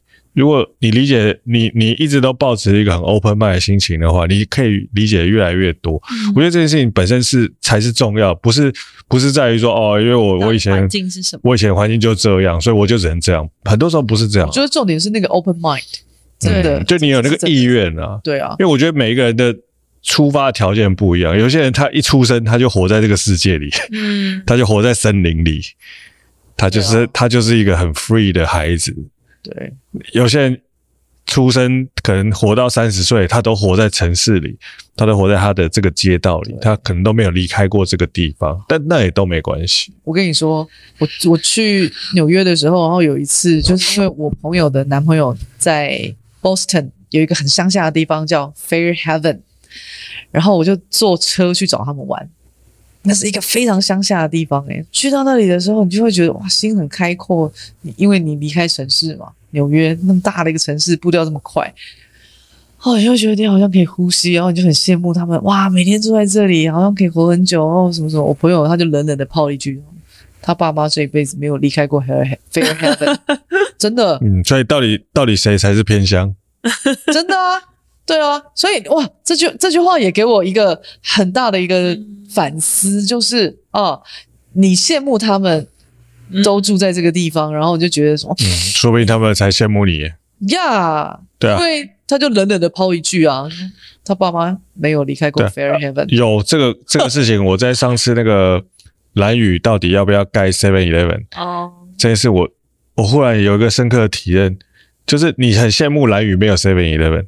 但兰屿人超级羡慕你有 Seven Eleven，真的，对啊，对啊，Seven Eleven，对啊，就好像我表哥他们家在新营，然后新营它就是一个很本来就是很小的，应该没有新营还是小。我跟你说有 Seven，可是你知道有一天，有一天终于有一间星巴克，OK，哇，开心死了。所有的你觉得理所当然的东西，可能对人家来讲是。他所期盼的，或者他生命中没有的，嗯，他所羡慕的，对啊，这个东西的本质，它到底真的是这么值得羡慕的吗？还是这么理所当然的存在吗？对啊，很多时候你换个角度去看的时候，你就会发现，它很多时候并不是你当初想象的那个样子。对啊，比如说台东，嗯，搞不好台东的朋友就会一直。想着我一辈子就是想要去台北啊！是啊，是啊，是啊，或者你们你们那边很方 方便啊，还有医院啊，有什么东西？或或者因为他们没有那个医疗资源，他们会觉得说很多的资源都到台都在台北啊。是啊，确实之类的。所以这可能是因为我们是既得利益者，我们已经拥有这个。对，然后你在那边羡慕他们，对我们羡慕我们没有的东西，这可能是这样子的东西。但我觉得有还是有差，因为有些人就是，比如像我早期在读一些那种。比如说爱尔兰文学，就是他们就是大农场啊、大山大海的时候，我还是会有一种，就像我刚刚讲那个东美出的那些西藏的那些书，时候我就觉得哇，我还是看了觉得很很有 feel。但其实我就听过有些人就是不喜欢，就他读他觉得 OK，但他不会去向往在那种地方生活。但是我是。在向往之前，我就已经光是读那样子的文字，我就已经看到那个辽阔，嗯，然后我觉得那个辽阔就已经抚慰到我，所以我就会觉得我可以在那个地方。比如说，我去过内蒙古，然后我就觉得内蒙古的那种宽广是我这辈子没有见过的。那我就觉得那个东西是我好像可以在那个地方，可是我相信有些人是不行的，他可能需要电影院，需要百货公司，需要 Seven Eleven。对啊，但我其实觉得我还好。我以前觉得我需要，但我越来越觉得我没有那么需要了。我以前觉得我怎么可能在一个可以在一个没有电影院的地方，但我现在觉得好像也还好，少看一部电影也不会怎样啊。像我们住的地方，走出去巷口就是捷运站，嗯，然后就很方便。嗯，但我们自从住了住在那边之后，就再也没有坐过捷运，对，就比较少，就比较少，就是、就是还要强迫自己说 你要你要去坐捷运之类的。我每次来这边，我都觉得这边时间感是消失、静止的，不是静止，是消失，消失。我不知道现在几点，消失，消失的很快啦。对，消失很快。我不知道现在几点那件事，因为你们完全没有任何钟啊。就没有时间这件事情，然后我也不知道我们聊了多久。就是你平常跟别人聊天，你会大概知道，哎，我们现在聊了多久？嗯。但我跟你们聊天，我会完全不知道，不知道自己。那就表示你聊错了对象。聊错对象？嗯。你说跟你们聊错对象？不是，我说你跟那些人聊错了对象，因为干嘛这样子啊？但是，你，我我今天我我同我同事啊，才不知道不知道说了一句话，说你最近是不是压力很大？嗯，我说我最近没有压力很大啊，因为我在做一件很喜欢的事情，所以我并没有觉得我自己压力很大。可是过往在开餐厅的时候，我确实常常在 say 这样说，我觉得我压力很大。嗯，就是说，当你在做一件事情，其实是你有意愿的，你满心欢喜的，你真的想做的，嗯嗯、你其实所有的东西流逝，你都没有感觉。嗯嗯，以弗洛姆的概念就是。不管创作也好，或者你跟你喜欢的人在一起也好，就是你如果感受到连结的时候，你是不会在意那个时间的流逝的。你感觉到你是这个连接的一部分，你会很 enjoy 这个，你不会觉得你现在花的每一分每一秒是很痛苦的。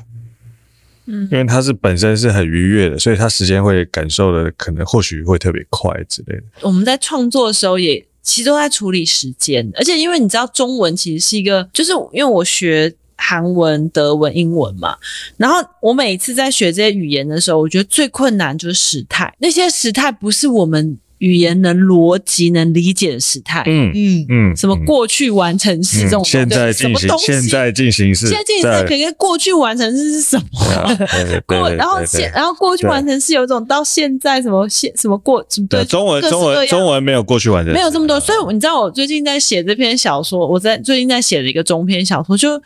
我就在处理时间这件事，我就在想说，当我们回忆一件事情的时候，我们到底要用那个时刻的当下去写，还是我用我回忆的时候，还是用什么完成式去写？因为那个语感读起来，虽然中文里没有，可是因为你选择了不同的时间时态，你其实读起来会完全不一样。嗯，然后我其实有一度就卡在那个时间里面。嗯，那个那个感觉好像是第第一人称跟第三人称，有一点有一点，就是我到底要全知到什么程度，啊、然后我现在到底是退到什么地方？嗯，哎、欸，这个很有趣。你知道今天就有人跟我讲说，他对于情感的表达也一直有一个障碍，然后他突然发现说，他把你跟他这两个字在他生命中拔除以后，好像就好一点。什么意思啊？你跟他就，就是因为他可能一直以来都没有。他都用你跟他在描述一件事情，嗯哼，他的描述的内容都没有我，对，但他之所以没有我，是因为他的情感表达可能或许有一些恐惧跟害怕，嗯，有一些障或会有一些障碍，没有办法真正的表现出哦，我其实以前就是这样的人，我也会有这样的恐惧，我也会有这样，他没有办法很诚实的在讲这件事情，对，但是我的问题来了。就是你在表达这件事情的时候，真的没有我吗？你的每一每一句都没有我，可是真的没有我吗？不可能啊，因为他讲出来就是我。嗯，对，嗯、所以就像就像我们常常讲说，我有个朋友，然后真的，我们我们之所以想讲这句话，对对，我之所以想讲这句话，其实就是因为其实我有我自己的投射吧。对，我已经在里面、呃呃，我已经在里面。但我觉得这个问题其实应该是。你一直以来的观念是我在这个世界里面，还是世界在我里面的问题？哦，啊，我在世界，就是你，你如果常常讲说，哇塞，我觉得你快要变佛洛姆了。没有，没有，没有，没有，没有。这这个概念是你常你你如果发现你你如果常常发现你讲话都是你如果怎么样就怎么样，或是这个世界怎么样，或是他怎么样怎么样，其实大部分时间你是相信。你就在这个世界里面，嗯哼，你就是这个世界的一部分，嗯哼。那换句话说，你常常讲说，我觉得我怎么样，或者我情感怎么样，你是相信这个世界是由你出发的。哦，哇哦，哇哦，是这样，呃、是这这一张，好像有点道理耶。哎、欸，这个很深哦，这个你有天平的那个？我没有，没有，没有，没有，没有，不知道，没有，我有，因为因为我常在思考这一类的问题，就是角色扮演的问题。嗯，跟出发点的那个出发点，对，你的定位是什么？那如果那如果是这样子的话，他说你跟他拔除啊，对不对？那他是在这里面还是不在里面呢？他一直觉得他他在这个世界里面。他一直觉得他在这个世界里面啊，哦哦哦哦，OK，OK，OK，OK，所以像我们这样子一直把我我我放放在这个句首，我有一个朋友，我做了一个梦，就是你一直觉得你就是世界啊，突然间明白，那只是一个。你怎么去定位你跟这个世界的关系而已？所以，如果你今天写，你想要写一个小说，你会用第一人称还是第三人称？我会用第三人称。你会用第三人称？我会用第三人称。Why？我不觉得我是这么独特的，我也不觉得我就是这个世界，但我觉得我只是这个世界的一份子。OK，我字我这个字我其实放的很小。OK，我会第三人是全知诶、欸。我我我会想我我应该说。在这个，在这个，在这个，应该说你，你你去用 motivation 的角度来讲，就是说，因为我不觉得我这么大，嗯，所以我比较多的时间是我想要理解这个世界。哦、OK，这样我。那换一个角度是，另外一种人是我，因为我很理解我自己的，所以我相信这个世界人其实跟我没有什么差别。嗯，所以我觉得这个差。这个有时候它是有一个出发点的不同，呃，造成你去理解这个世界，用不同的观点去理解，它本身没有什么对错，它只是一个出发点。那这个出发点对我来讲，它是一个 motivation 的问题。好妙，因为你知道，其实我在写女二的时候，为这个第一人称、第三人称纠结很久。我不是说我写的时候决定，因为我写的时候为了回避掉。第一就是自传性这件事情，所以我一定是选第三人称。但其实我后来在跟很多文学界的讨论的时候，我都直接说，我觉得我是一个失败的第三人称，因为他还是他即使是全职，但他其实还是以一个第一人称女生的那个视角去观看。这个是有一个本质上的差异，就是。到底你活在这个世界上，你希望你是一个参与者，你是活在这个世界里面的人，还是你是一个旁观者的角度？就你如果是一个旁观者的角度的话，你就可以用完全用第三人称在看待这个世界。嗯，对。但如果你本身是 involved，你有很多的情感，你有很多的情绪，你有很多的不平，你有很多的愤恨，你想要证明一些事情。你就没有办法脱离这个抽离，去用一个全知跟第三人称的角度去看这个。他已经说，我就这辈子不可能用第三人称，无论如何都不可能的。这个这个水啊，这个没有这个事情，我想我常常在想这个事情啊。哎，你今天是被什么附身啊？哎，你这段真的很棒，很棒，真的假的？当文学文学文学。但是我后来发现，我为什么会这样想，是因为我大我对于这个世界大部分的事情的发生，我都抽离的角度在看。对你很都没有情感的角度，那我后来就在想说，为什么我这么没有情感的在看这些事情？我到底在害怕什么东西？害怕什么？那对啊，那你在害怕。其实我到现在还没有答案，但我一直害怕别人不觉得你是一个顾家的男人。呃，不知道，我我还没有想。那为什么你这么在乎别人？就是跟你跟家庭的关系的评论评断，你会这么在乎？我不知道，我我我我一直都觉得。就是我很想要扮演好这个角色，什么角色？就是爸爸，爸爸这个角色啊，呃，因为我觉得我爸很 nice，他爸爸是他的 role model。呃，我可能这辈子没有办法超越他，但是我一直想要做这个角色，给我很多。那你知道神话里面儿子都要杀掉爸爸的？神话里面男男生都要去，就是要把就去世啊，就是那个去世，其实就是 就是要杀掉自己的爸爸，就是。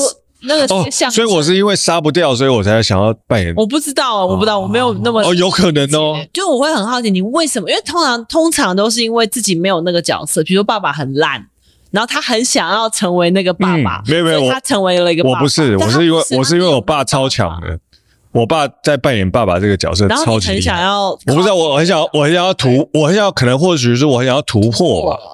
我想要在扮演，你想要杀掉你爸。哦，用这个用这个角度来讲，好像说得通诶、欸，更胜于来。对，就是就是我对我自己的期许，就是我想要对，因为其实像荣格个体化，他他们是讲说，有诶有诶，就是爸女生就是呃男生就是要先离，我们都要离开母亲，然后靠向自己的父亲。嗯、那女生还有多一个环节，就是她还要靠回妈妈，所以很多女生到晚期都在处理跟自己妈妈的关系。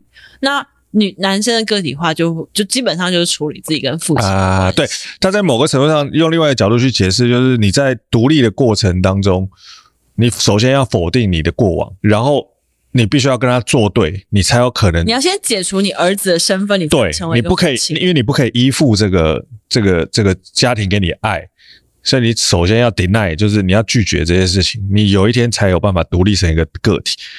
那你当你真正独立成一个个体了之后，你才有办法真正去 appreciate 当初对你的这些期望跟这些爱。不知道，我总觉得还是缺了什么。这是用理，这用理性的角度在。但目前为止，他是一个好爸爸吧？嗯，哦，你说在我们家对啊，对啊，他是个好对啊，所以你还要 achieve 什么吗？你已经你已经达到了？没有啊，一个好爸，一个好爸爸。的角度，我觉得它不是一个 moment，它是对我来说，它是一个持续的，你必须要扮演这一生认真扮演的角色。还是因为你生的都女儿啊？我不晓得，很有可能。你有想过，你今天如果生儿子呢？应该是没有这个差别。不会，但我觉得没有这个差别。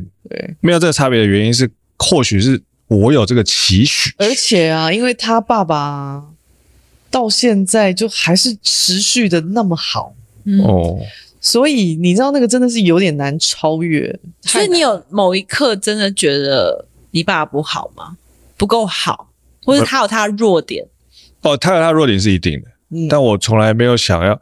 我我有时候会想说，为什么你要这么这么好？比如说我妈就很凶嘛，我都会觉得说，你为什么要温这么温和，被我妈欺负之类的。我爸比较，所以你们的关系也是他比较凶吗？当然啦、啊，那你就是复制了你父母亲诶、欸、可能啊，诶、欸、应该是。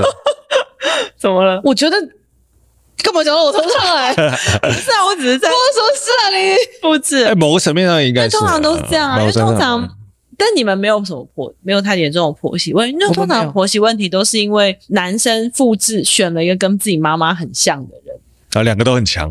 对，然后然后但其实选很像的人，是因为他没有解决跟他母亲之间的关系。那到时候这个女生出现，就会凸显她跟他母亲。所以所有婆媳问题，其实要解决的是父呃父呃怎么样母子关系。其实不是要解决婆，是母子关系，是因为媳妇出现让母子关系变得剧烈，嗯、这个问题变得剧烈啊。所以其实很我我听得懂你在讲。就是其实很容易，男性都会选择一个跟自己母亲很像，就像女生也会选择跟爸爸很像的一个。会，我跟他妈妈不像。会。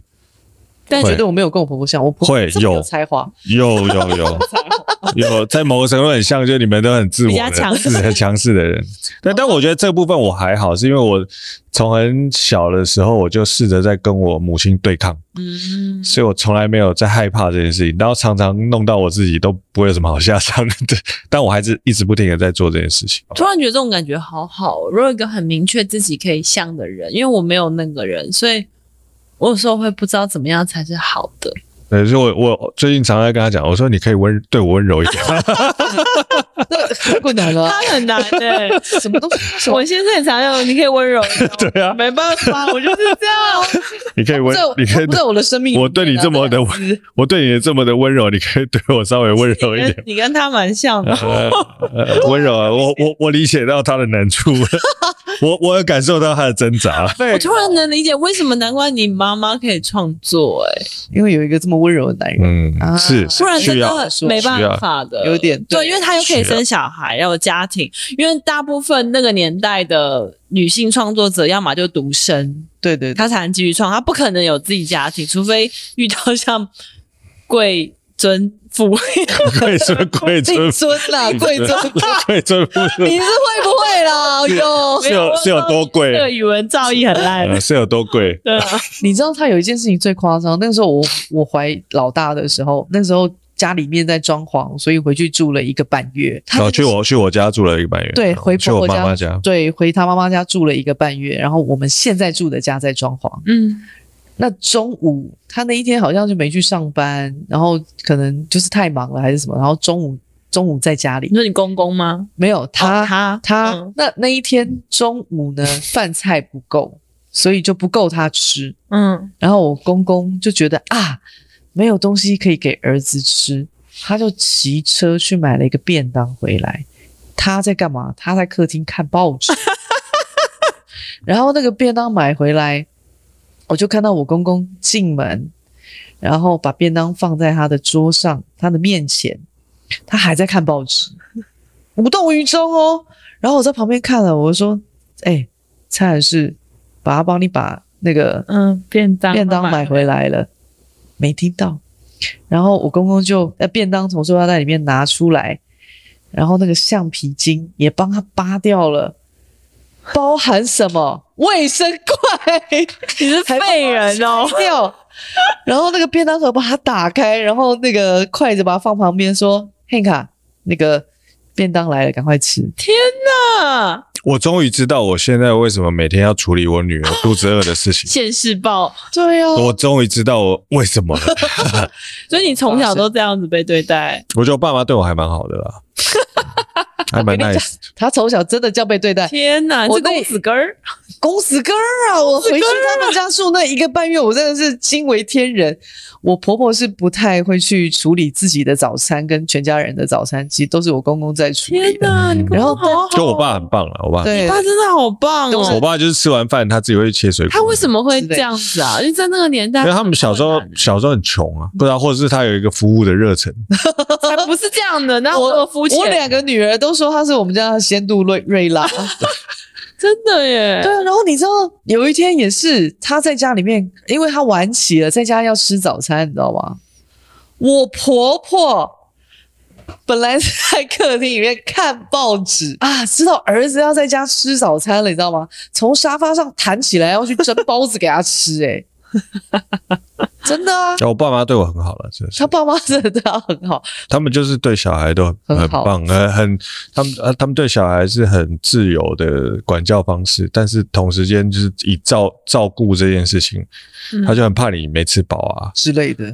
没睡好啊，嗯、什么就是之类的。我觉得台湾还是就是好的父母亲最第一个条件一定都是吃饱睡好。对啊，对啊，吃饱睡好，就基最基本最基本的，这是最基本。因为他身为父母，他对他自己的要求就是一定要让你吃饱睡好，睡好，这是基本。那如果可以让你自由发挥你想做的事情，那是另外一个层次的东西。但基本是记得你喜欢吃什么？像我，我，嗯，我回家吃饭。就是，譬如说，我们今天啊，讲好我们一家四口要回去吃饭，桌上一定有鱼。为什么？嗯、他们不吃鱼，可是他们知道我喜欢吃鱼，哦、所以那一天桌上 会有鱼。对对对，他们真的会。嗯、我觉得台湾人会这样，就是。会吃来表达情感，情感，嗯嗯嗯嗯，会会会会，完全会记得你想要吃什么，然后会为你想要吃的事情去做调整。就像我们，比如说我们今天，我们今天中午要去买一个东西吃，然后我们就会去讨论说你想吃什么，嗯，我想吃什么，然后我们最后会去妥协。比如说，因为呃呃，这附近没有卖这个东西，或者这个东西很贵，然后我们就会去讨论跟。去思考说，我们最后可不可以一起去买同一家的东西？然后我们最后讨论完这个结论之后，通常他就会说：“那我不要吃。” 他就是他就会直接告诉你说：“那我不要吃，那我去 Seven 买三颗蛋跟一个番薯。”然后刚晚餐吃对，然后我们就会想说：“你到底是发生什么事情？你为什么不愿意跟我们一起吃一顿？一起分享自助餐？”但久了之后，我也我也就觉得还好，就是他他有他的他想要干的事情，我就不勉强。我跟你说，我我就是一个每天都可以吃一样东西的人，哦、可是他们三个不是，每天都要吃不一样的东西。对.他们三个就每天要吃不一样的东西，可是我就是很讨厌变化。可是一个礼拜有七天，我大概有五天会配合他们诶、欸。嗯，我从小我我妈妈就是那个煮饭，她煮什么我就一定要吃什么。难道我没有饮食自由吗？所以所以那个跟我。对他做的事情没有关系，是因为他想要逃离那个东西。他想要自己选择。所以你仔细去思考这件事情，就是这个事情的本质，它没有对或错，它没有真实或虚假。很多时候你要搭配着这个 context，那个脉络，那个脉络去看。你如果脱离了这个脉络，这件事情的真实性，或者是它到底是对还是错，就没有任何的意义了。同一件事情对另外一个人来讲，他会觉得哦，真棒，你好贴心，你为什么都想到我？嗯，因为他可能从小就缺乏关心、关注。关注对，嗯、那你可能从小被关注的很严重、很严格，你就会想要脱离这个情境。哦、呃，真，我妈就控制欲啊，嗯、你去吃一个卤肉饭，他就问你说啊。你有吃鸡肉饭？你有吃青菜吗？好像我会这样。啊啊，有配你有配汤吗？你有啊？你有你有你有配汤吗？这种，然后那个青菜的时候有有青菜，哎，那个青菜是用烫的吗？对，那是那是什么菜？是 A 菜还是新疆菜？是是是。他就哇，你知道问到一个巨细靡遗。对，那你你换一个角度去看那个事情，就是。他问的巨细靡遗这件事情，可能很有可能是他只是想要多理解你一些些，或是他想要为你好，或是他只是想要跟你有个话题可以聊。对，你在你再往后去看这个 context，他就是这个事实背后有一个情境，这个情境背后可能还有另外一个情境。但理解越多这件事情，你就会越能够理解这件事情到底是发生。人真的很复杂，很复杂，超级复杂，没有办法从一个说法呃去推论所有的一切。对啊，它它不是一个就是就是科学理性的分析，说你就是这样，嗯，你做这件事情就是不对，因为它就是不符合某一个法律规范或一个道德标准。很多时候真的没有办法这样，很多时候他没有办法真的没有办法真的对话，真的对。所以我不知道上野千鹤子那本书在台湾出版了会不会，但那本书其实踏伐蛮严重的，因为他是跟一个 A B 女优对话嘛，然后所以很多人就觉得他有种站还是站在一个比较高的 level 在跟他讲这样子。嗯嗯嗯，我有跟一个社运的朋友聊到，然后他就有跟我聊，他在很早期就开始讲，他就说其实现在。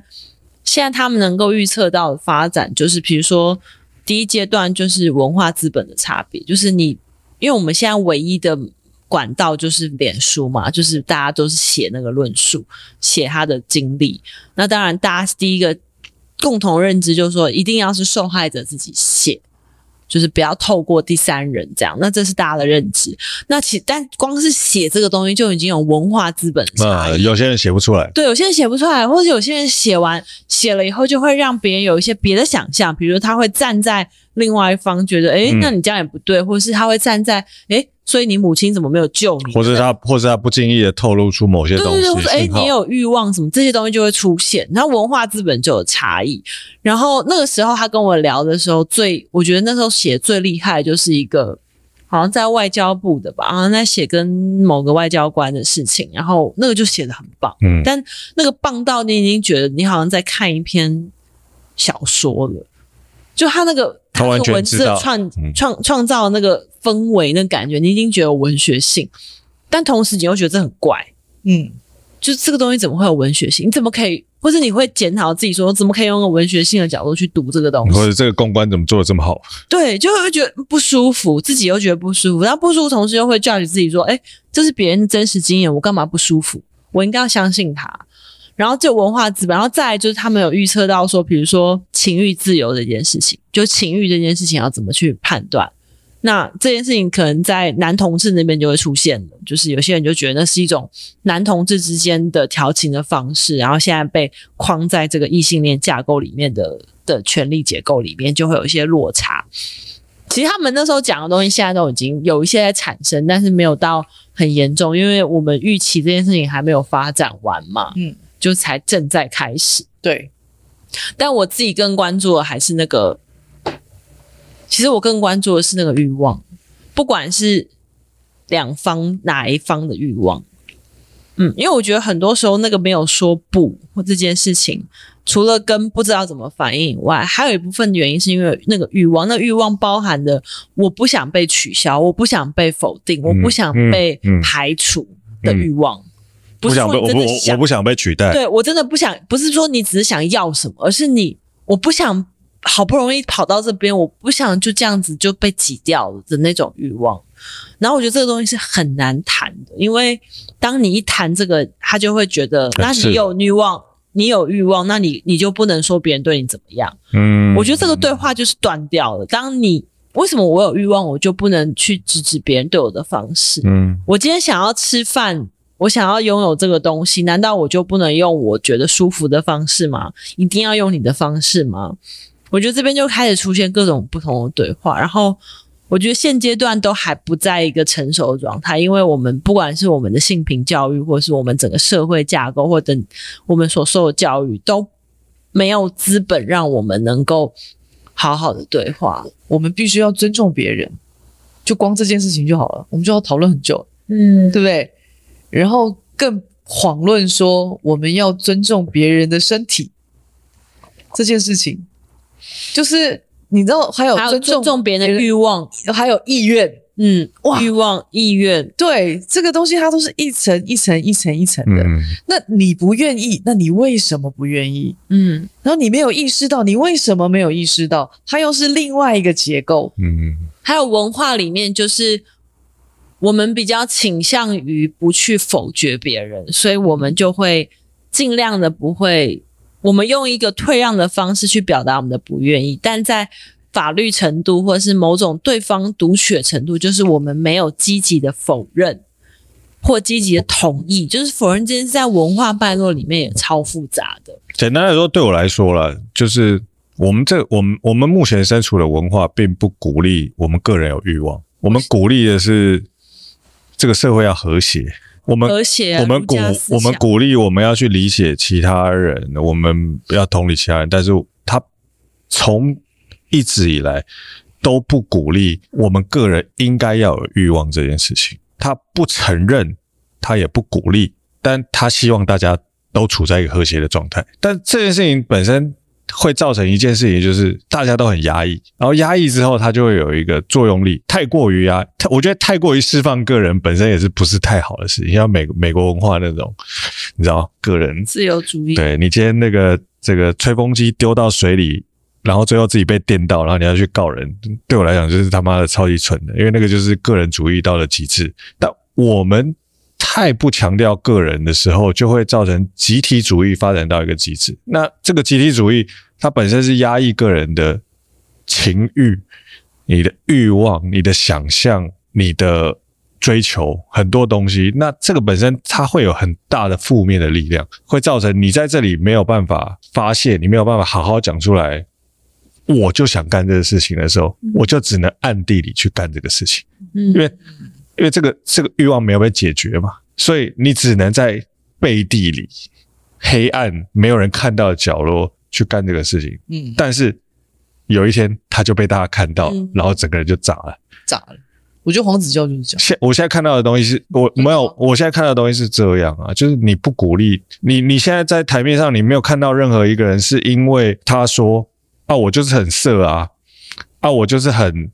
需要这个东西啊，我就是很这个很不道德啊，但我有这个需求啊，然后因为他很诚实的讲讲述这个话，而让他在这个社会达到某一定的地位。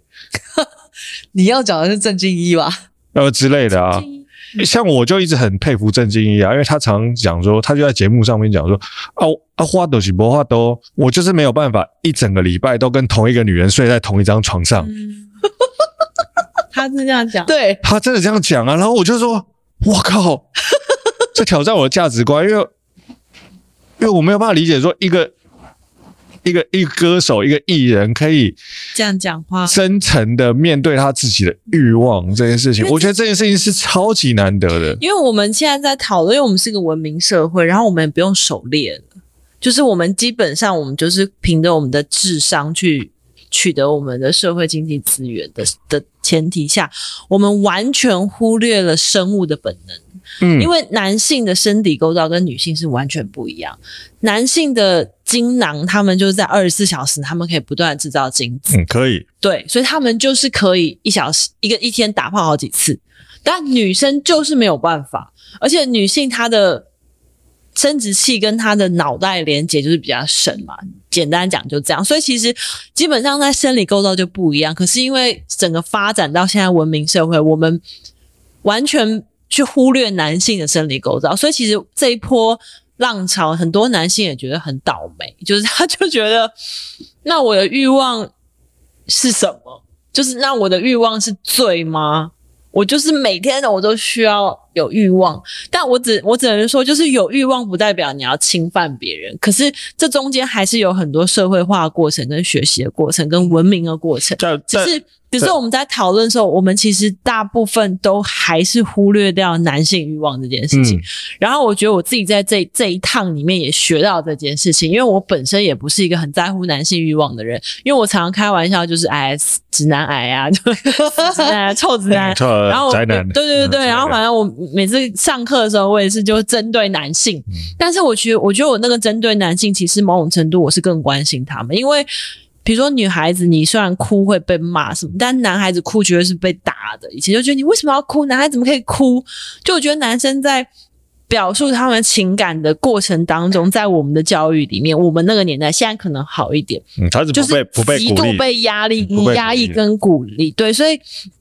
你看很多很很严重的案例，你也会发现说，如果他在成长过程中有一个老师能够真正听他讲他发生了什么事，也许最后就不会有那个灾难。然后我觉得我们现在的社会论述是完全忽略那一块的，可是我们真的不能忽略我们生理上的构造其实是不一样的。嗯，可是现在讲这些好像就没有很政治正确啊。就我们每个人生下来都是很独特的，我们有我们自己的欲望。我们有，我们有自己不同的经历，我们有我们自己不同的动力的来源，我们想要成就的事情，它理论上它都是每一个人都是很独特，但我们这个社会上有时候就是有一个道德框架告诉你说你一定要做这个事情，一定要做这个事情。但当你的道德框架跟你的欲望有所冲突的时候，你选择的是什么东西？我常在想这件事情，因为你选择了这个道德框架，很有可能你可以在这个社会上成就更好的地位，但是你骗不了自己啊。你没有办法说服你自己没有这些欲望，但是我觉得现在因为社会现在比较开放，所以我觉得现在人有更多选择。就比如说，因为我前阵子在写一个小说，所以我就稍微研究一下 BDSM 的群组，嗯，然后我就会觉得，哦，我其实真的一开始我非常难理解他们的那个脉络跟他们、嗯。你说那个鞭子跟蜡烛什么？对对对他们有就是施与受这件事情。我就在想说，就是其实欲望这件事情本身没有错，而是我们的社会到底有没有给我们足够的的空间去探索我们的欲望？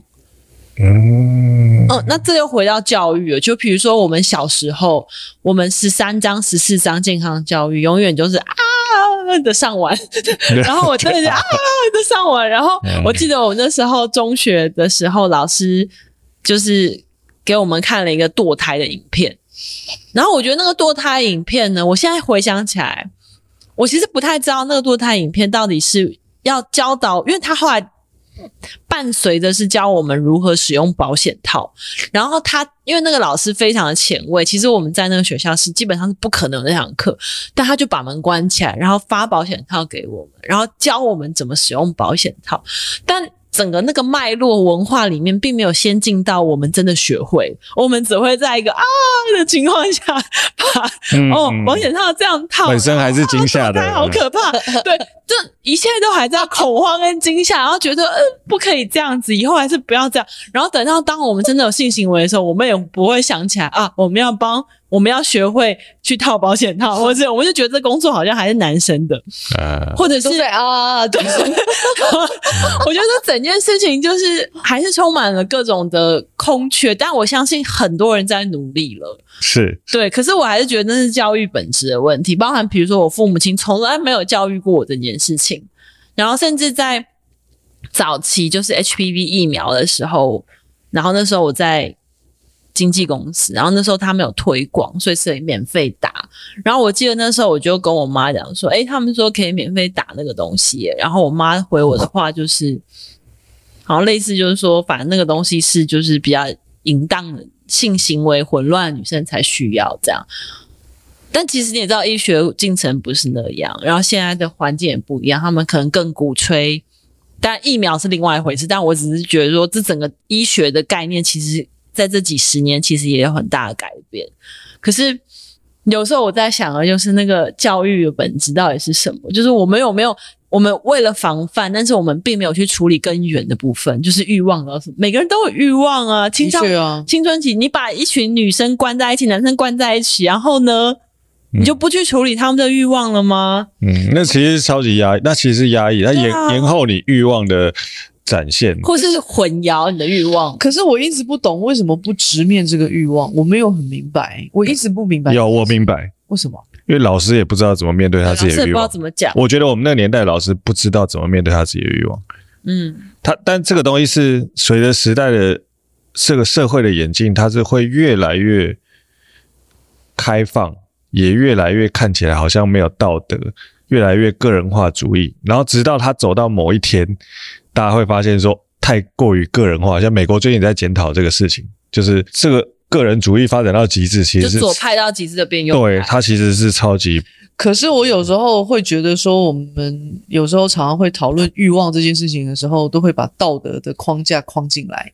啊，这是一定的啊。嗯，可是我觉得，如果在探讨欲望这件事情的时候，因为我们很多时候是发散的去思考，然后才会收拢嘛。嗯。可是，在发散的思考的过程当中呢，就会有道德的框架进来。我都还没有收，你他妈的就叫我收了。嗯、我想那完全收不好啊，因为道德本身就不是一个真正的框架，它完全是一个社会跟个人去集合的一个，就是画出来的东西。当然，当然，道德是什么？道德就是今天大多数人怎么想，它就是道德嘛。嗯。但如果大多数人的想法在改变的时候，这个道德是会改变的，道德会变。所以道德其实是一个集体，它是一个集体意识，它是一个光谱，它是一个集体意识，就是看你要 focus 在哪一段，嗯，这个时代的社会框架。对，但当这个时代的个人自己都在改变的时候，所有个人都在往某一个方向倾斜的时候，道德也会往某个方向倾斜。是我只能说，就是也许我们就是要寻找跟自己道德观相近的人吧，嗯，因为包含尊重吧。就如果你今天在探索自己的欲望的时候，你遇到了跟你道德观光谱完全不一样的人，你试图跟他们对话，或者是你试图想要改变他们，都会造成一个灾难性的结果。但如果你就是放，就是就是好，我们就是不同不同世界的人，那你就，这缘分就终止。其实。或者你，或或者你只是试着去理解而已啊。对，就理解他吧。就比如说，有人就是非常不能接受堕胎，好，就讲最简最简单，就是他觉得他宗教信仰他还是不能接受堕胎。但你觉得堕胎是一个女性自主的方式，比如说天主教徒还是不支持堕胎，或者是美国现在有一些有一些有一些州还是不支持堕胎。那光这两件事情，你就你就去理解就好了嘛。嗯，嗯但但但我觉得这件事情本身是一个。一个 skill 就一个技术，就是很多时候你必须要理解一件事情，是你或许没有办法再透过跟一个意见交换的这个过程去同意他，但是你可以做到的事情是你尽可你极限的最大可能性去理解他。嗯，我觉得这个事情就是对于正在跟你对话的这个人最大的尊重。我觉得这件事是这样，但如果你在一开始就没有想要理解他，而想要去改变他、改变他，或者否定他，或者是觉得你不可能同意他的做法的时候，因为他也没有需要你同意啊。嗯，很多时候他只是需要你理解而已啊。对啊，所以我我我觉得这个就是我们在对话的过程要保持另外一种心态，是我们讲 open mind，open mind 的简单的定义就是我我可以不理解你，不，我可以不同意你。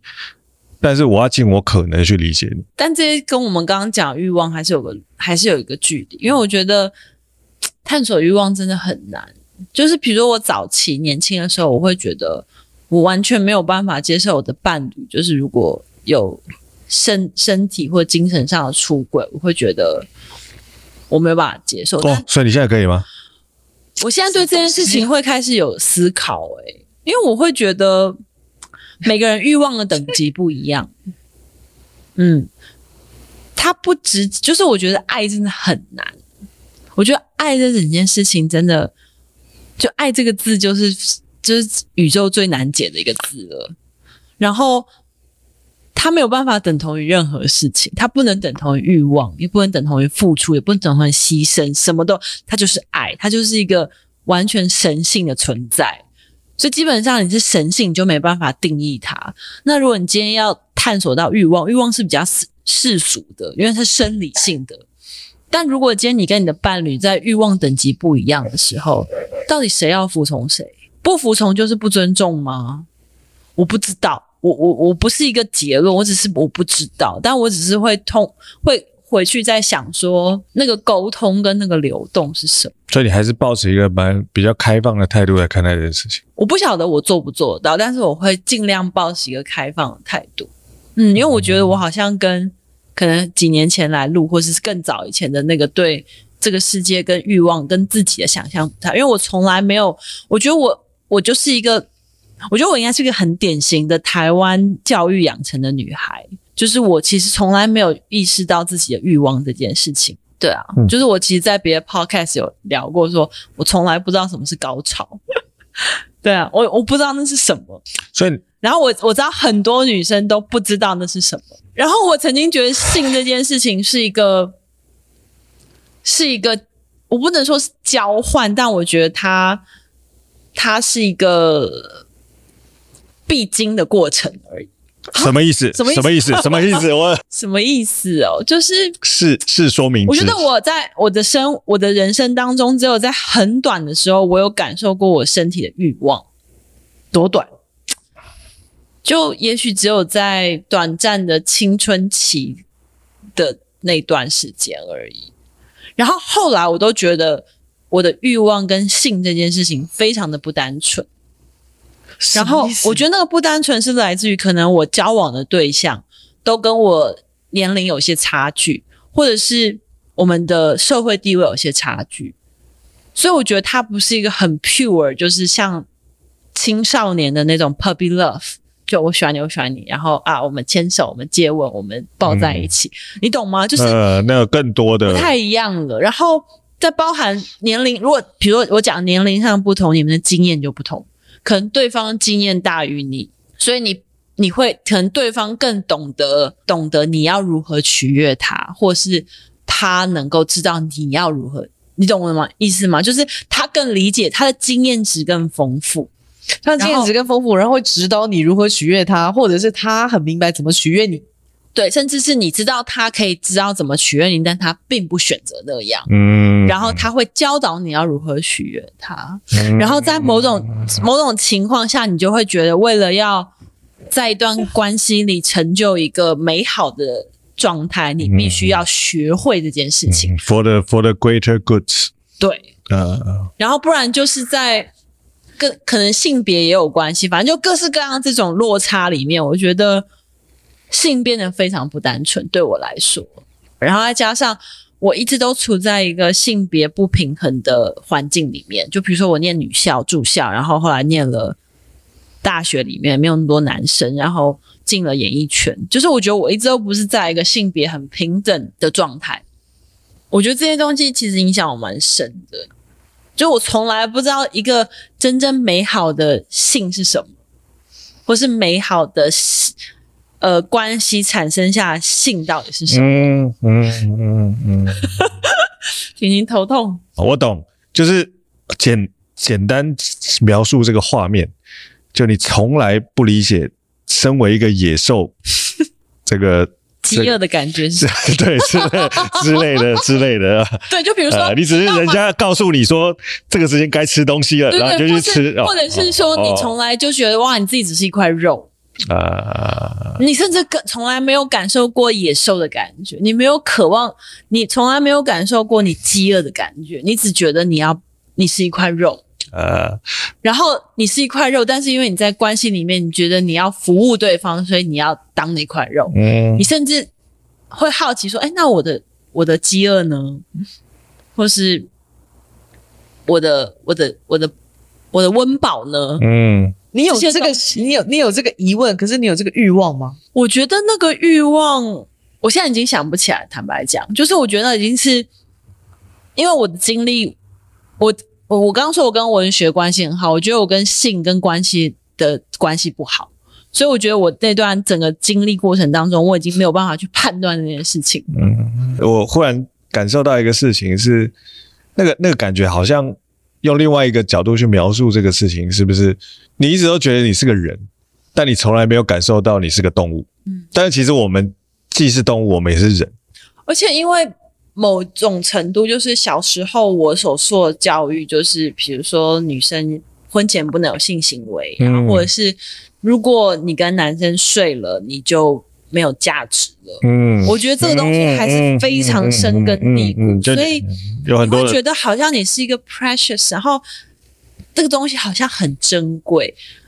那你不会去，你会对自己身上珍贵的东西不会有欲望吗？嗯，所以你就不会有你，你会觉得别人渴望你这件事情是一个是一个加持，嗯，然后你对于你自己的欲望，你会觉得是一个贬值，嗯，就有有很多道德的枷锁。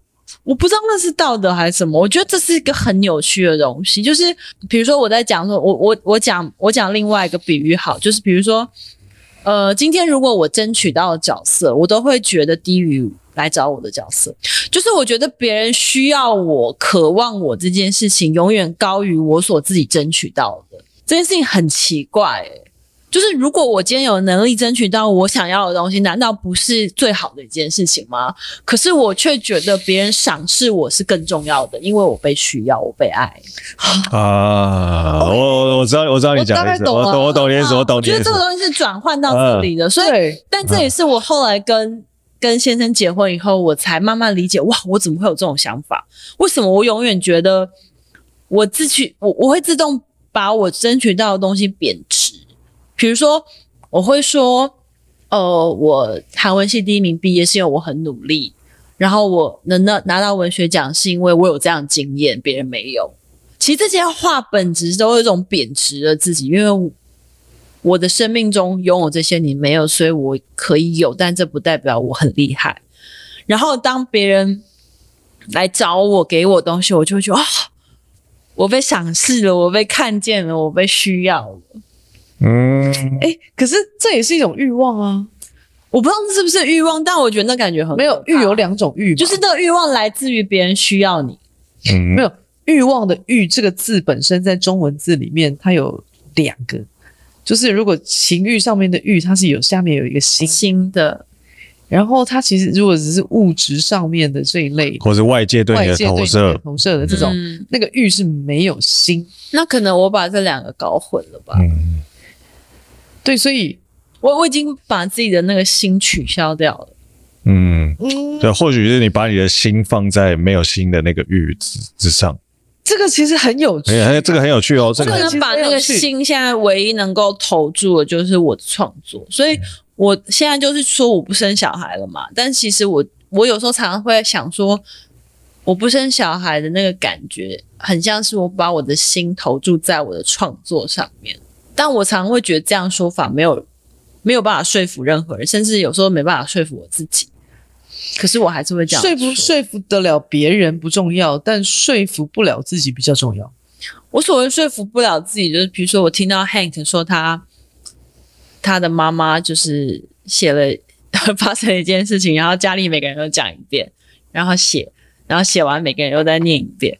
我就突然觉得哇，这个家庭好棒，这生小孩的意义耶，就是可以可以听，小孩可以帮你当一个编辑，然后我就觉得哦，好棒哦，小孩可以产生一些故事。但没有，这是开玩笑，但我真的会立刻联想到那样子的东西，或是当我有时候在路上看到一些母亲抱着很小的 baby，然后那种 baby 就抱在胸口，然后睡得很稳的那种时候，我我看到那一幕的时候，我会有种很奇怪的感觉，因为我觉得。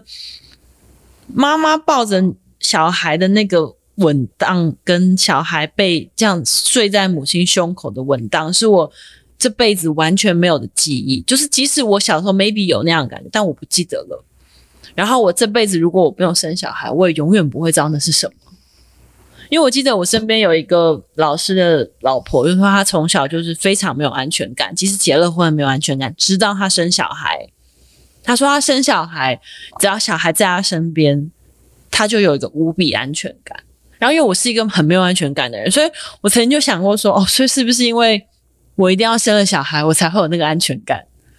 可是，因为我现在如果决定我不生小孩，我好像每次看到那个画面，我都会觉得我的人生中永远没有办法同理那个安全感是什么。真的生出来了之后，还好。”不是，就是真的不一，我我觉得真的不一定，因为我有我有听过有一些妈妈是她自己本身就已经没有安全感了，可是呢，她生完小孩之后，她更不清楚，更不明白她的小孩为什么这么没有安全感。嗯，这件事情我也觉得很奇怪，但是因为发生在我身上的比较不一样，是我生两个女儿。可是我同时在我两个女儿身上看到很多我小时候的缺，我同时在他们两个身上看到，我我我知道那是什么，可是我不见得我看到了，然后我就会承认它是什么，即便我看到了，然后我会去改变什么东西，嗯，或者是或者是又或者是说我在日常生活当中跟他们的这些相处。我对他们的方法跟态度，在潜意识里头，其实我在弥补我小时候的缺，嗯，可是我不愿意承认，嗯，然后我也不会愿意去正视这件事情到底是好还是不好，或者是说对还是不对，或者是说，诶，我这样子是不是太宠了？嗯，我这样子是不是什么什么什么等等之类的这些东西，我都不愿意去思考，我就是很直观的，很。很下意识的，可是其实我在做这些事情的时候的第一秒，我都知道它是什么。嗯，其实你都知道，都知道。我跟你讲，我在做这些行为的第一秒，我真的都知道，可是我不愿意去看，我不愿意去承认，嗯，它就是一个问题。这些东西我我也很清楚知道，说我累积了很多了，嗯，他后面会还我的，就是后面这些东，这个我跑逃避的东西会回来找我，嗯，可是我现在此时此刻我就是不要看，嗯，所以我觉得这个，我我只能说，关于爱，关于欲望，关于所有我们的恐恐惧。我们的喜欢，我们是否珍惜等等之类的，我们所有的爱恨嗔痴颠，我们的七情六欲，一辈子我们都在学习，学习如何去面对，学习如何去克服，学习如何去控制，这些东西都是一辈子的学习。没有任何一个人到某一个时间点，他就能够知道我该怎么做。没有，我即便抱了我两个女儿在我的怀里头，我这一秒钟我都知道那是什么，可是我就是没办法做到。嗯，嗯，我必须承认这件事，没办法做到什么？做到是，就你知道了，跟你能做得到的是两件事。你想，你知道想他们需要什么，你但你你做不到，我做不到什么，或者是说，对，我看到的都是。他们，我现在在对待他们的一切，嗯、其实这件事情我非常清楚。嗯，我对待他们的一切，某种程度上有百分之八十都是在弥补我小时候的缺。嗯，完完全全，他们两个人就好像我的镜子一样，一直一直不停的在让我看到我小时候的缺。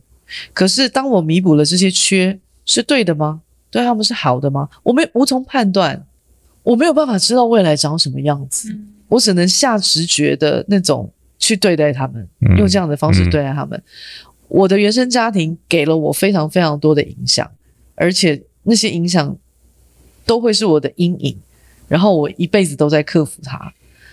我也没有办法确定的一件事情是，我现在这样子对我两个女儿，她们长大以后会不会被我影响？会不会有阴影？嗯、会不会有什么？我完全没有办法确定、欸。诶嗯，会不会因为你当了母亲，你可以学得更快？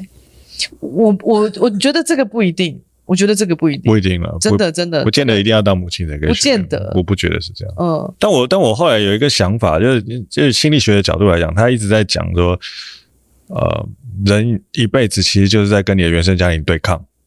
我其实后来看这个事情看多了之后，我会用另外一个角度在看这个事情，人一辈子其实都在跟。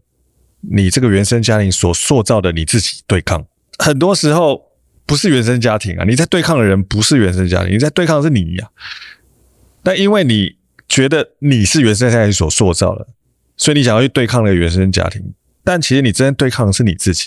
当有一天你发现你这辈子真正想要责怪的人是你自己的时候，你对这个世间你就无所求了，你不会说哦，是因为我爸妈怎么样。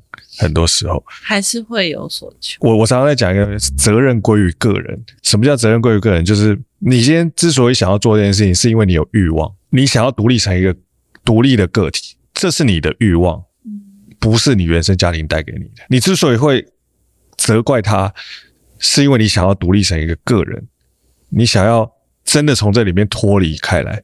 但有一天你会发现，你不能责怪任何人。其实，真正你这辈子如果没有所成就，你是这辈子如果没办法达到内心有一些恐惧，你没有办法达到一些你想要达到的目的的话，唯一可以怪的人其实是你自己。这个过，这是一个一个慢慢的过程，就是你必须先责怪你的原生家庭，你必须先去理解这个事情，你才有可能慢慢的独立成个人。但你独立成个人之后，你才会发现说，其实所有的责任其实在你自己身上。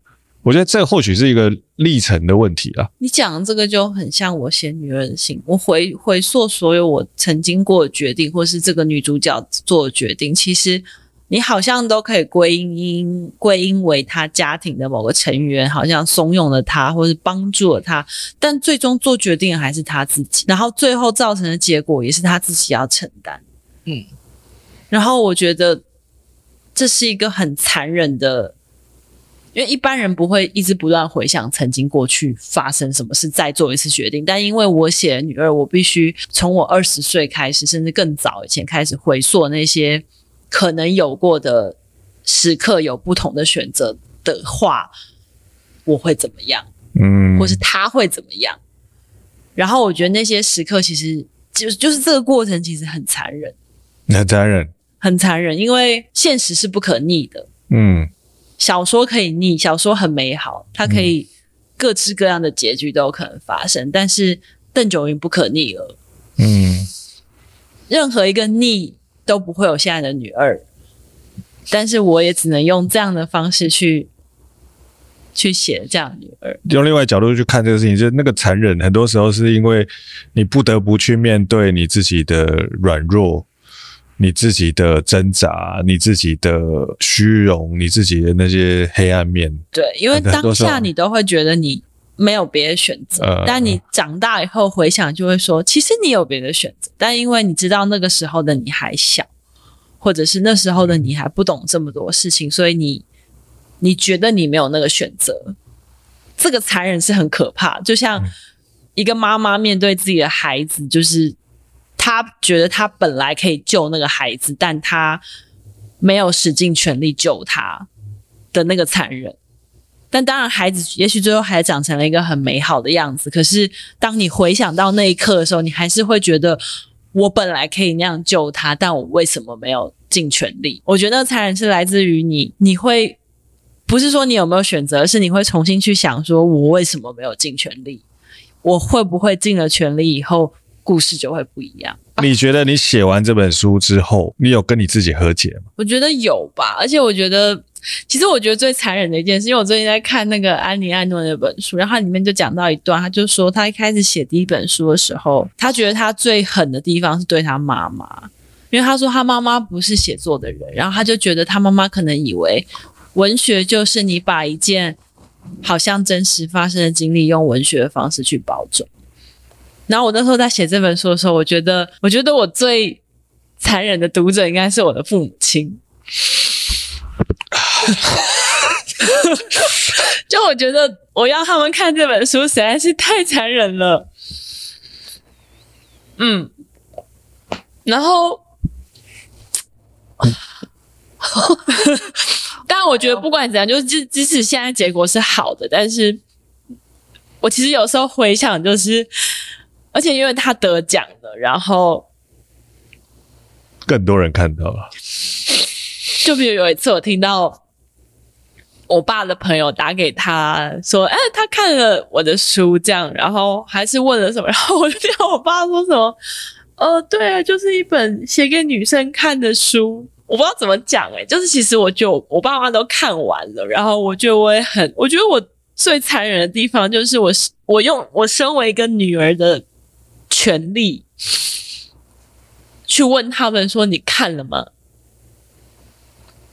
你们看了吗？”这样子。然后以前的书，他们他们其实都会看，但是但他们都不会说什么。然后，但这一本好像因为他得了奖，然后有了声量，然后这么努力，然后好像我更能够理直气壮的说：“你们看了吗？”但是我还是知道他们不会说什么。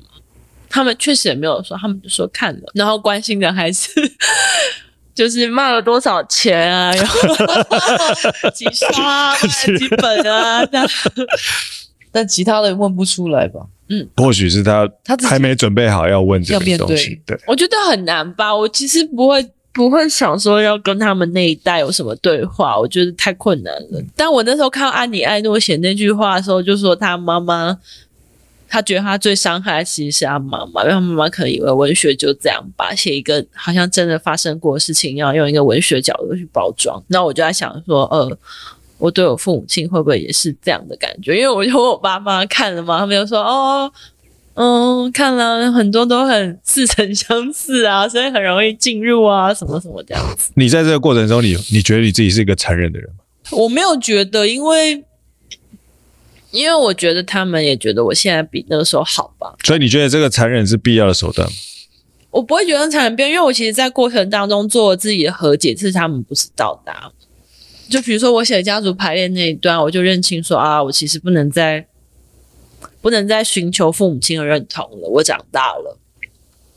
嗯，父母亲就算不认同我，我也是一个成人，我也不应该有情绪。他们有他们的逻辑，我有我的逻辑。我觉得那段成长过程当中是他们没有办法参与的。那你你欸但那你对你自己残忍吗？我觉得我对自己很残忍。哎、但我觉得你刚刚讲这个意识到这件事情，是其实本身是很残忍的。可是如果一个作者不对自己残忍，我觉得他写不出那个那个东西。因为我到这个是这个事情，是我到很大才理解，是是我们一直想要挣脱父母的控制，但等到真的有一天，我们忽然理解到我们挣脱父母的控制的时候，我忽然感觉到很失落。就是说我还是很依赖，其实我还是很依赖。不会说是控制，啊、因为我父母亲从来没有控制过，啊、但是我会说那是认同。认同啊，你就很很期待他的认同。对，期待。那我可以这样说吗？啊，就是有才华的人对自己都很残忍。嗯，如果你对你自己不残忍，你不会发现你自己的才华。你知道潜能通常都怎么激发出来的吗？嗯，就是要残忍，对，就是把你自己顶到那个极限。嗯，所以你觉得诚实是一种残忍吗？我不觉得，我觉得诚实是一种才华。OK OK，哦哦哦，哎哎，诚实是用，哇塞，这个这句话很厉害哎，不是诚实是一种才华，所以你觉得你诚实吗？我觉得我很诚实。嗯。